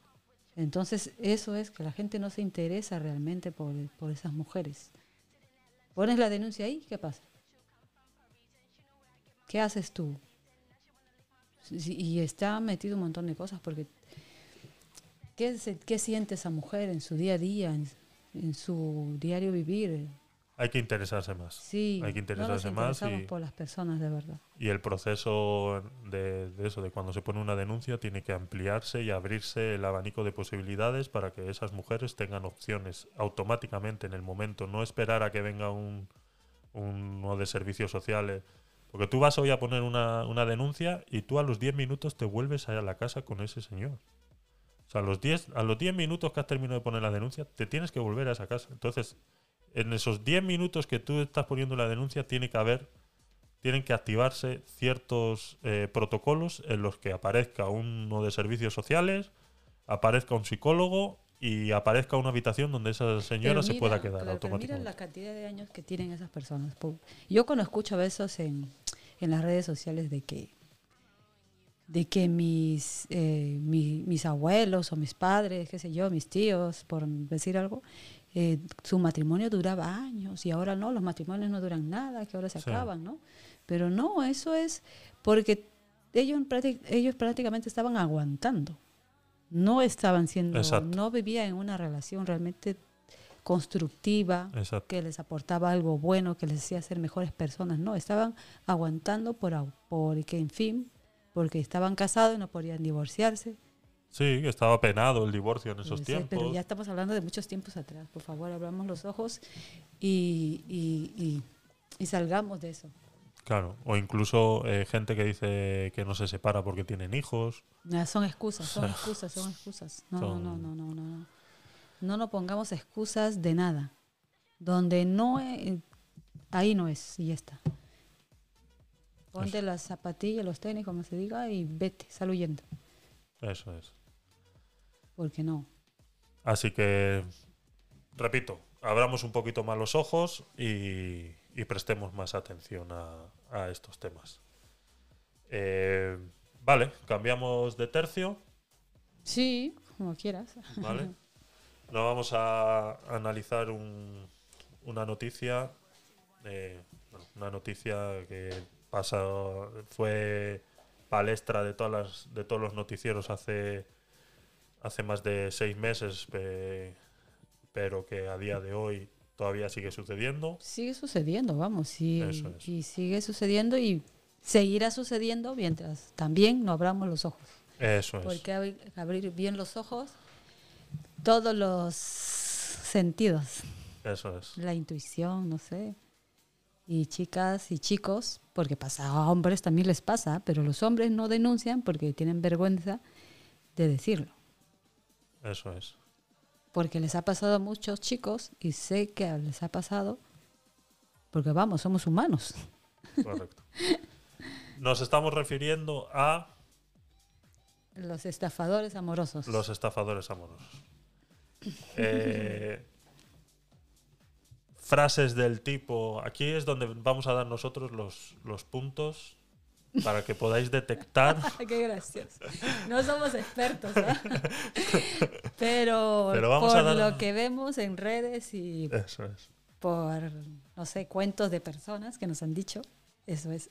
Cuando te estás enamorando con alguien y alguien viene y te dice, me estoy quedando sin saldo y no voy a poder hablar contigo mañana, eh, chico, o sea, se está intentando aprovechar de ti de alguna No, manera. pero empecemos primero porque cómo se dan las estafas eh, em- emocionales y económicas Vale, y estafadores de estos estafadores amorosos, ¿no? Porque estos estafadores amorosos, eh, bueno, ya te digo que va a seguir sucediendo, pero a raíz del documental de Netflix vale. de el estafador de, de Tinder, ¿no? El timador de Tinder el aquí en timador España, de Tinder, correcto. Sí, porque en Latinoamérica es el, el estafador. sí. Bueno, aquí el timador de Tinder. Este señor eh, se hacía pasar por millonario. Sí, correcto. Sí, son los perfiles que suelen utilizar, ¿no? Sí. Millonarios, eh, corredores de bolsa. militares, Eso es. Este, sobre todo mucho militar este, que está destinado en un, en un país que no puede Eso es. pues tener mucha comunicación contigo y bueno, viceversa. Pero a raíz de las redes sociales, de las aplicaciones de citas que tenemos en, en, en la red, en, en internet, vamos, que tenemos un acceso, pues nos encontramos con todas estas cosas. Nos encontramos pues con ciento innumerables solicitudes. Pues tú debes tener tu red social que te deben enviar mujeres guapísimas. Yo no tengo esa suerte, la verdad. Bueno, y, y a chicas también que nos envían solicitudes de, A mí me llaman nigerianos De- con herencias que tengo Pero a veces no detectas que son nigerianos, porque te ponen una foto de una tía buenísima que está bien, Sí, pero no es una mujer, es un hombre, ¿no? Pues yo no, ya te ya, digo que pero ya está. yo no tengo esa suerte. A mí me escriben eh, tíos nigerianos que han fallecido y que tengo una herencia de 2 millones de euros por cobrar y que les tengo que mandar 400.000 euros para, Sí. para poder liberar ese dinero. ¿no? Esas son las estafas que a mí me llegan. Es que no. Bueno, pero no es una suerte, te- es al, al contrario, es una Por suerte que, que está... Por supuesto, era una que pequeña ojalá broma. que no. Sí, sí, está bien. Pero es, es eso, ¿no? Te llegan solicitudes y cómo detectas, a ver, empecemos. O sea, cuando te llega la solicitud de alguien, ¿qué, ¿qué es lo que primero hay que fijarse? Por ejemplo, en el perfil de esa persona, ¿no? Sí, hay que ver que, que, que no sea un perfil muy... eh, Hay que fijarse que tenga los amigos visibles, la cantidad de Ajá. amigos, que la foto verifiquemos por internet, que vamos, que hay un montón de aplicaciones que eh, descargas la foto y te pasa el filtro y te dice si esa foto es de del destino de dónde es. eso es, sí. Sí, sí, Eh, sí. O también puedes descargar la foto y subirla a Google en el buscador de fotos Claro, y te dice si son imágenes de stock, ¿no? De webs eh, falsas. Sí, o- porque no, o son es- imágenes reales, pero no pertenecen a esa persona. Que está utilizando, el, por ejemplo, de, de un artista famoso en Rusia, Eso es. de un artista famoso en que tú no lo conoces, qué sé yo, en Sudáfrica. Ujú. Inclusive yo me he encontrado fotos de personas que, que son ar- eh, actores de telenovelas de México. Digo, pero ¿quién te va a creer que este actor de México me va a Ya, pero eso lo, lo sabes tú. Hay gente que no lo sabe. Que ese es un Por artista de favor. México. No, pero hay que investigar siempre. O sea, el- Siempre, el- siempre. el- el- lo que queremos decir aquí es que hay que investigar siempre la, primero la foto, ver la cantidad de amigos, el movimiento que hace en sus redes sociales, Eso si ha publicado recientemente, qué clase de publicaciones hace, Que tengan los amigos sobre visibles y todo que que, estos los, sean y que- y reales que los amigos hagan comentarios de sus publicaciones. que alguien le salude por su cumpleaños, qué sé yo. Esa es buena. Entonces estás sabiendo, Esa es buena. sí, Sí. alguien que, que- que te diga o que tú subes algo y o una foto o que estás en una playa y que, que, te- que le escribe un amigo y que diga, ay, qué bien que estás de vacaciones y él le contesta. Entonces ya estás pensando que es una persona real, ¿no? Eso Más es. Bueno, y después, ¿qué sería otro? Eh, no sé, ¿qué puede, qué puede ser? Los nombres. Los nombres que utilicen estas personas en las redes sociales. Intentar buscar en el buscador. Tú sabes que ahora tú en Google pones tu nombre y te sale Sí. todas las redes sociales que tienes, te sale, pues. Hay algunas personas que no tienen, ¿ah? que usan, se crean perfiles falsos. Claro, pero por eso. o sea, es- Ujú. en- es muy raro que una persona normal hoy en día tenga una sola red social. Es muy raro. O que en algún momento en su vida se haya creado solamente una red social. O sea, yo tengo Facebook, no lo uso, pero me lo creé. Y si tú pones mi nombre en Facebook, mm, sale. Una cuenta que se creó en 2015. Pero ahí está. O sea, sigue estando. Eh, pones mi nombre y te saldrá Instagram, te saldrá. Entonces yo creo que si es una cuenta falsa, pues normalmente utilizan solamente... eh, no, no, no son tan precavidos de crearse una cuenta en todas las redes sociales, sino que utilizan eh, redes sociales pues con mucho auge, como son Tinder Sí. y- y este bueno, tipo vamos, de cosas. un- varias aplicaciones, ¿ah? Sí, pero las que más... Las, las más comunes, ¿no? Sí. Pero entonces te manda la solicitud Sí. y tú vamos a decir que la aceptas. Entonces Vale. te comienzan a hacer un bombardeo, un lobbying de estos, que te escriben todos los días. Primer. ¿Y, qué, roja. y qué te dicen? En ¿Y ¿Qué esos te mensajes. dice? Pues hola, este, me gustó tu perfil, qué sé yo, yo estoy inventando una conversación, Sí, ¿no? sí, sí, sí. Te dicen, este, qué hermosa eres, y te van endulzando el oído y ahí es donde uno tiene que ser una persona muy muy muy muy intuitiva Yo creo que hay que quererse mucho primero. por supuesto obviamente Porque No que que una persona te escriba y te baje el cielo no así no, por así por una simple foto, está claro que es un depredador, de alguna manera. sí a veces no hay estafa económica a veces hay una estafa emocional Eso son es. personas que simplemente entran a la red para joder a otros para joder tu existencia simplemente te llenan de, de amor te dicen te escriben todos los días se está se está demostrado que el, el bombardeo dura 21 días para que se haga un hábito en Ah. los 21 días que te Vale. bombardean todos los días día y noche te dan los buenos días y te dan las buenas noches entonces a los 21 días tú estás ya estás flipando vamos ya estás diciendo "Pues aquí hay algo estoy enamorada enamorado lo que sea Sí. y entonces ya dices que a los, 21 a los 22 días ya no te escribe. A los 23, entonces van, te crean una necesidad. Es como una adicción, ¿no? Vale, vale, entiendo. O sea, como Sí, que Eso es. como que te escriben y te crean una necesidad de conversación, luego de Sí. repente te dejan de escribir para que seas tú quien les escriba. Claro, o ellos te escriben o te contestan o te se hacen el famoso gaslighting ese que, te- que, que se usa. Ni idea, no sé qué es. Bueno, hablaremos otro día. Entonces te, te hacen eso de te fantasmean, El ghosting, el ghosting. desaparecen de repente. Sí, de- entonces, entonces vas cayendo en ese círculo. Entonces, por eso digo que también hay estafas emocionales, ¿no? Porque juegan con eso, con las personas de esa manera. Podemos decir Sí. que las personas que caen en este tipo de estafas son personas débiles. No digamos débiles, sino que a veces estamos vulnerables. No, nadie es Vale. débil. Yo, apelo al que todos tenemos nuestra capacidad de, de ser fuertes y, y sobre todo de, de conocernos a nosotros. Mismos, ¿no? Empecemos por ahí. Entonces, no, llega un momento en que todos somos vulnerables a cualquier, a cualquier situación a veces, pero en ese, en, en- hay momentos en que uno es más vulnerable, entonces justo te llega ese, esa persona, te llega esa situación y, actúas de esa manera.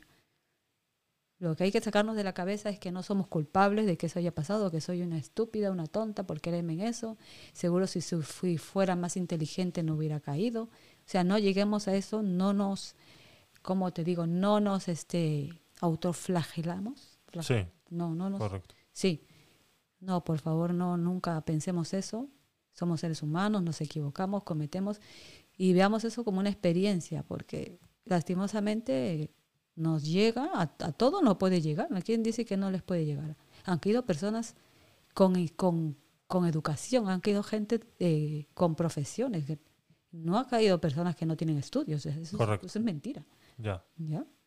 Han personas que, que son doctoras, que, que tienen carreras, y hombres también. Ujú. En ca- Ahora voy a hablar de los hombres. O sea, los hombres han caído con, el, con las rusas y las ucranianas, ¿no? Sí, sí, sí, sí, mucho Sí. ahora. Sí, hay mucho, mucha, es- mucho eso, mucha estafa. Mm. Aquí estaba leyendo ahora Sí, mismo que dicen que eh, han utilizado, o sea, que el, el, el estafador amoroso es capaz de adaptarse a su víctima. En tal, de tal manera que adaptan sus perfiles en las redes sociales. Sí, exacto. Ellos te, como Ajá. dijiste, ¿no? Son depredadores. Eso Ellos es. te estudian primero, ven tu perfil y tratan de, de hacer una empatía contigo, de hablarte, como ya han visto tu perfil, de hablarte de lo que ya han visto que te gusta. Entonces te, te van por ese lado, ¿no? Vale, pero entonces entran, por ejemplo, para poner un ejemplo, entran en Tinder, Mm. pero entran con un perfil y ven a esa muchacha en, en Tinder, la analizan, le ven su tal, y luego se crean otro perfil para adaptarle a su víctima, Claro, seguro. ¿no? Sí, sí, por, lo que, por lo que dice aquí, o sea, que ajá. o sea, es un trabajo, hombre, Sí, por eso te digo, son personas que a, a veces económicamente no te llegan a, a sacar nada, pero emocionalmente... bueno, aquí hablan en la sí. noticia esta que tengo yo que dice que están Ajá. hablando de, de cuatro Sí, de, los cuatro más famosos en España, Francisco G. Manzanares, Rodrigo Nogueira, Ajá. Albert Caballé eso es. y Carmelo Hernando Matute, estos cuatro, Sí, nombre y apellido. sí, dice que lograron grandes cantidades de dinero mediante sus estafas, entre 60.000 y 3 millones de euros. Sí, es increíble. O sea, con eso entiendo que lo hagan tan elaborado. O sea, está claro que son estafas importantes. Sí, ¿vale? Dice que las demandas presentadas eh, en su contra incluyen fraude, amenazas de acoso, abuso y violencia de género. Y por último, todos han sido condenados al menos una vez por alguno de estos cargos. Eh, dice, eh, esto más que nada están hablando de un... En la noticia esta que tengo yo sobre este tema, están hablando de un libro, ¿no? En el cual desvelan el modus operandi de estos individuos para llevar a cabo su fraude sentimental y económico. Dice, dice, la seducción inicial, el engaño, el conflicto y la huida. Estos son los, los cuatro estados por los que pasa el estafador para, para estafarte, ¿no? Entonces, hablamos de una seducción inicial, que es la que estamos hablando, esa de los 21 días. Eh, el engaño, ¿vale? El- he escuchado varias maneras, ¿no? manipulación que tienen. Sí, tienen una manipulación pues en las que de repente pues eso, ya te han enamorado y de repente pues te ya te empiezan a contar pues los problemas económicos que tienen, pues mira, que es que tengo unas deudas que tengo que pagar y entonces de repente pues tú como estás enamorada, enamorado, pues pagas, eh, le das ese dinero, ¿no? Le prestas ese dinero, ¿no? Eh, Pero muchas los veces... juegos de palabras que usan, ¿no? Sí, sí, sí, no. O sea, a ver, está claro que son un- unos eh, perfectos estafadores y tienen un lenguaje muy cuidado, ¿vale? Incluso utilizan eh, la psicología inversa, ¿no? He escuchado varios casos, he leído varios casos, varios Sí. vídeos en YouTube, ¿no? En los que utilizan una frase en la que eh, les piden dinero a sus víctimas y, y sus víctimas muchas veces tienen dudas. O sea, O sea, te hacen de ver a ti como loca. exactamente. Te dicen, pero...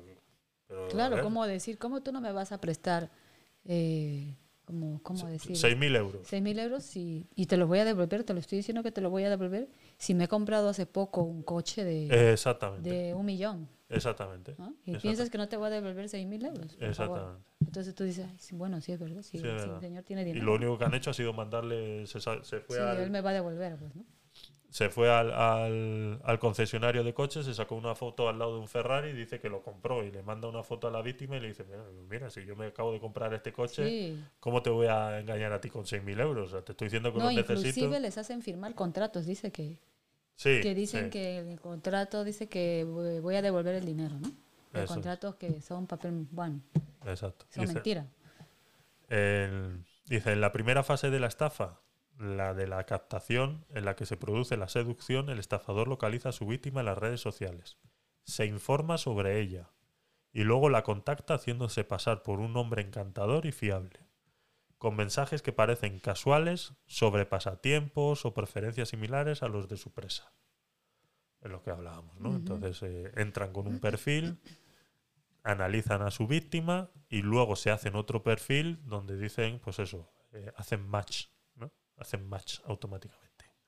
¿no? Pues, pues eso, si tiene esta víctima se ha subido una foto en la playa jugando al voleibol, pues resulta que él es un aficionado del voleibol y les empiezan esas conversaciones de ese tema, ¿no? Oye, pues viste el último partido de, de voleibol playa de tal, pues y así empiezan.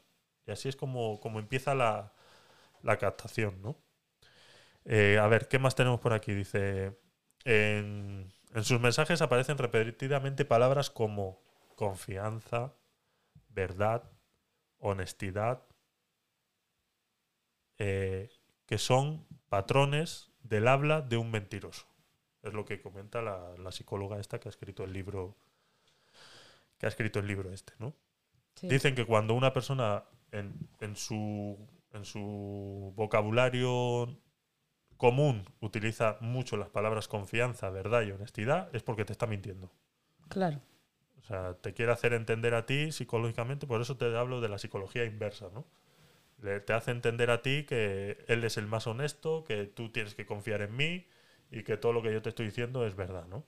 Y por eso utilizan mucho esta palabra, ¿no? También trabajan la adulación y, y se presentan como similares a sus víctimas. Aquí, pues lo que te digo, se hacen perfiles que muy idénticos al de sus víctimas, ¿no? Eh, y hacen comentarios de qué fuerte, que también te guste. Y yo que pensaba que era un poco rarito por eso, bueno, ahora ya podemos ser raritos juntos, mi amor. Pues eso, lo que te digo, ¿no? Pues se ha sacado una foto jugando al voleibol y dice, ah, pues mira, joder, qué raro que te guste el voleibol. Hay poca gente en España que le gusta el voleibol, ¿eh? Pues ya somos dos raritos que nos Sí, gusta el es que, voleibol. ver, O es que ver que están haciendo un papel, ¿no? Exactamente. No es, no es ellos, son reales. Exactamente. Entonces, eh, si tú eres un rarito que te gusta el voleibol, eh, ten cuidado. No, no, no. es un chiste. Eh, más, dice, el autor insiste en que el fraude de estos estafadores no consiste solo en un mensaje, una llamada o un correo en el que piden dinero, sino que se trata de un proceso largo en el que la víctima ha sido manipulada emocionalmente y tiene las alertas por completo desactivadas. Es un trabajo. O sea, se trabajan a sus víctimas, eh, pues eso, hablamos de los 21 días que estabas hablando antes, eh, se preparan muy bien los perfiles para ser muy semejantes a sus víctimas, No, y sobre todo el, el- la, ¿cómo se dice esto? el vocabulario que utilizan. El vocabulario que son muy amorosos, ¿no? Eso que te llenan de halagos, que te tratan, ya te van llamando mi amor. Algunos te dicen hasta mi, mi esposa, mi mujer, tú eres de mi amor, mi vida, Sí. tonterías, ¿no? Que si estás, pues como te digo, vulnerable, vas cayendo en eso. Eso es. Y, y con esto consiguen, como dice la autora, que estas personas desactiven todas las alertas comunes que tenemos, eh, pues eso, que tenemos todos a la hora de, conocernos con cualquier otra persona, ¿no? Dice, el, el momento del engaño económico, al estafador le surge un contratiempo no del todo imprevisto sobre el que eh, ha preparado la situación, dice. Por ejemplo, dice mm, frases de, he tenido que llamar a la grúa y no sé cómo voy a llegar a la entrevista, no llevo ni un céntimo encima. Eh, empiezan así. Empiezan con pequeñas cosas. Pues tú le haces un bizum de 10 euros, toma, cógete un taxi, toma, mi amor, te hago un bizum Por de 20. favor, no, no demos dinero a... No, no, no, si sea 5 euros, no le demos a nadie. Un hombre que te pide dinero, hasta para tomarse un café, lo siento. Fuera, Sí, descartado. Y estoy hablando ya en persona, ya, ya no ni por internet. exacto. Exacto. sí, porque no, no, no, no, no se puede. Exacto. Entonces empiezan así, pues eso, con pequeñas tonterías de estas, pues que Sí. pues eso, lo que dice aquí, he tenido que llamar a la grúa y no sé cómo voy a llegar a la te, entrevista. te- te- Entonces empiezan 10 euros, 20, 50. eh, la próxima vez pues será que eh, no ha podido pagar la factura de la luz y ya son 100 euros. Eh, la próxima será pues que se le ha muerto un familiar y necesita hacer un viaje urgente a no sé qué país y tú le pagas 2.000 euros para el viaje de ida y vuelta, eh, etcétera, etcétera. hombre, Y todo esto estamos hablando de... eh, porque hablamos de estafadores del amor, muchos de ellos no llegan ni a conocer a sus víctimas. Pero los hay que incluso se han ido a vivir con sus víctimas. Sí, Sí, los hay.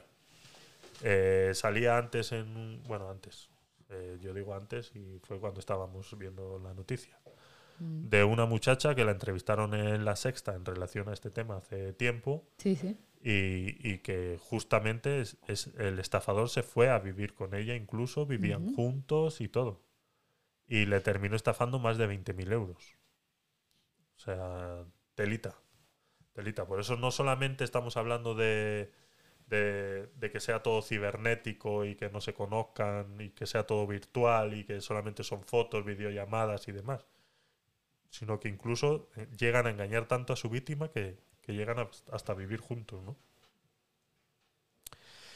A ver, ¿qué más dice por aquí la noticia? Dice, en la fase del desenmascaramiento, los estafadores usan ya lenguajes amenazantes o tildan a las víctimas de desequilibradas. Pues eso es lo que decíamos antes, ¿no? Sí, Dice, por ejemplo, frases como no estás bien de la cabeza.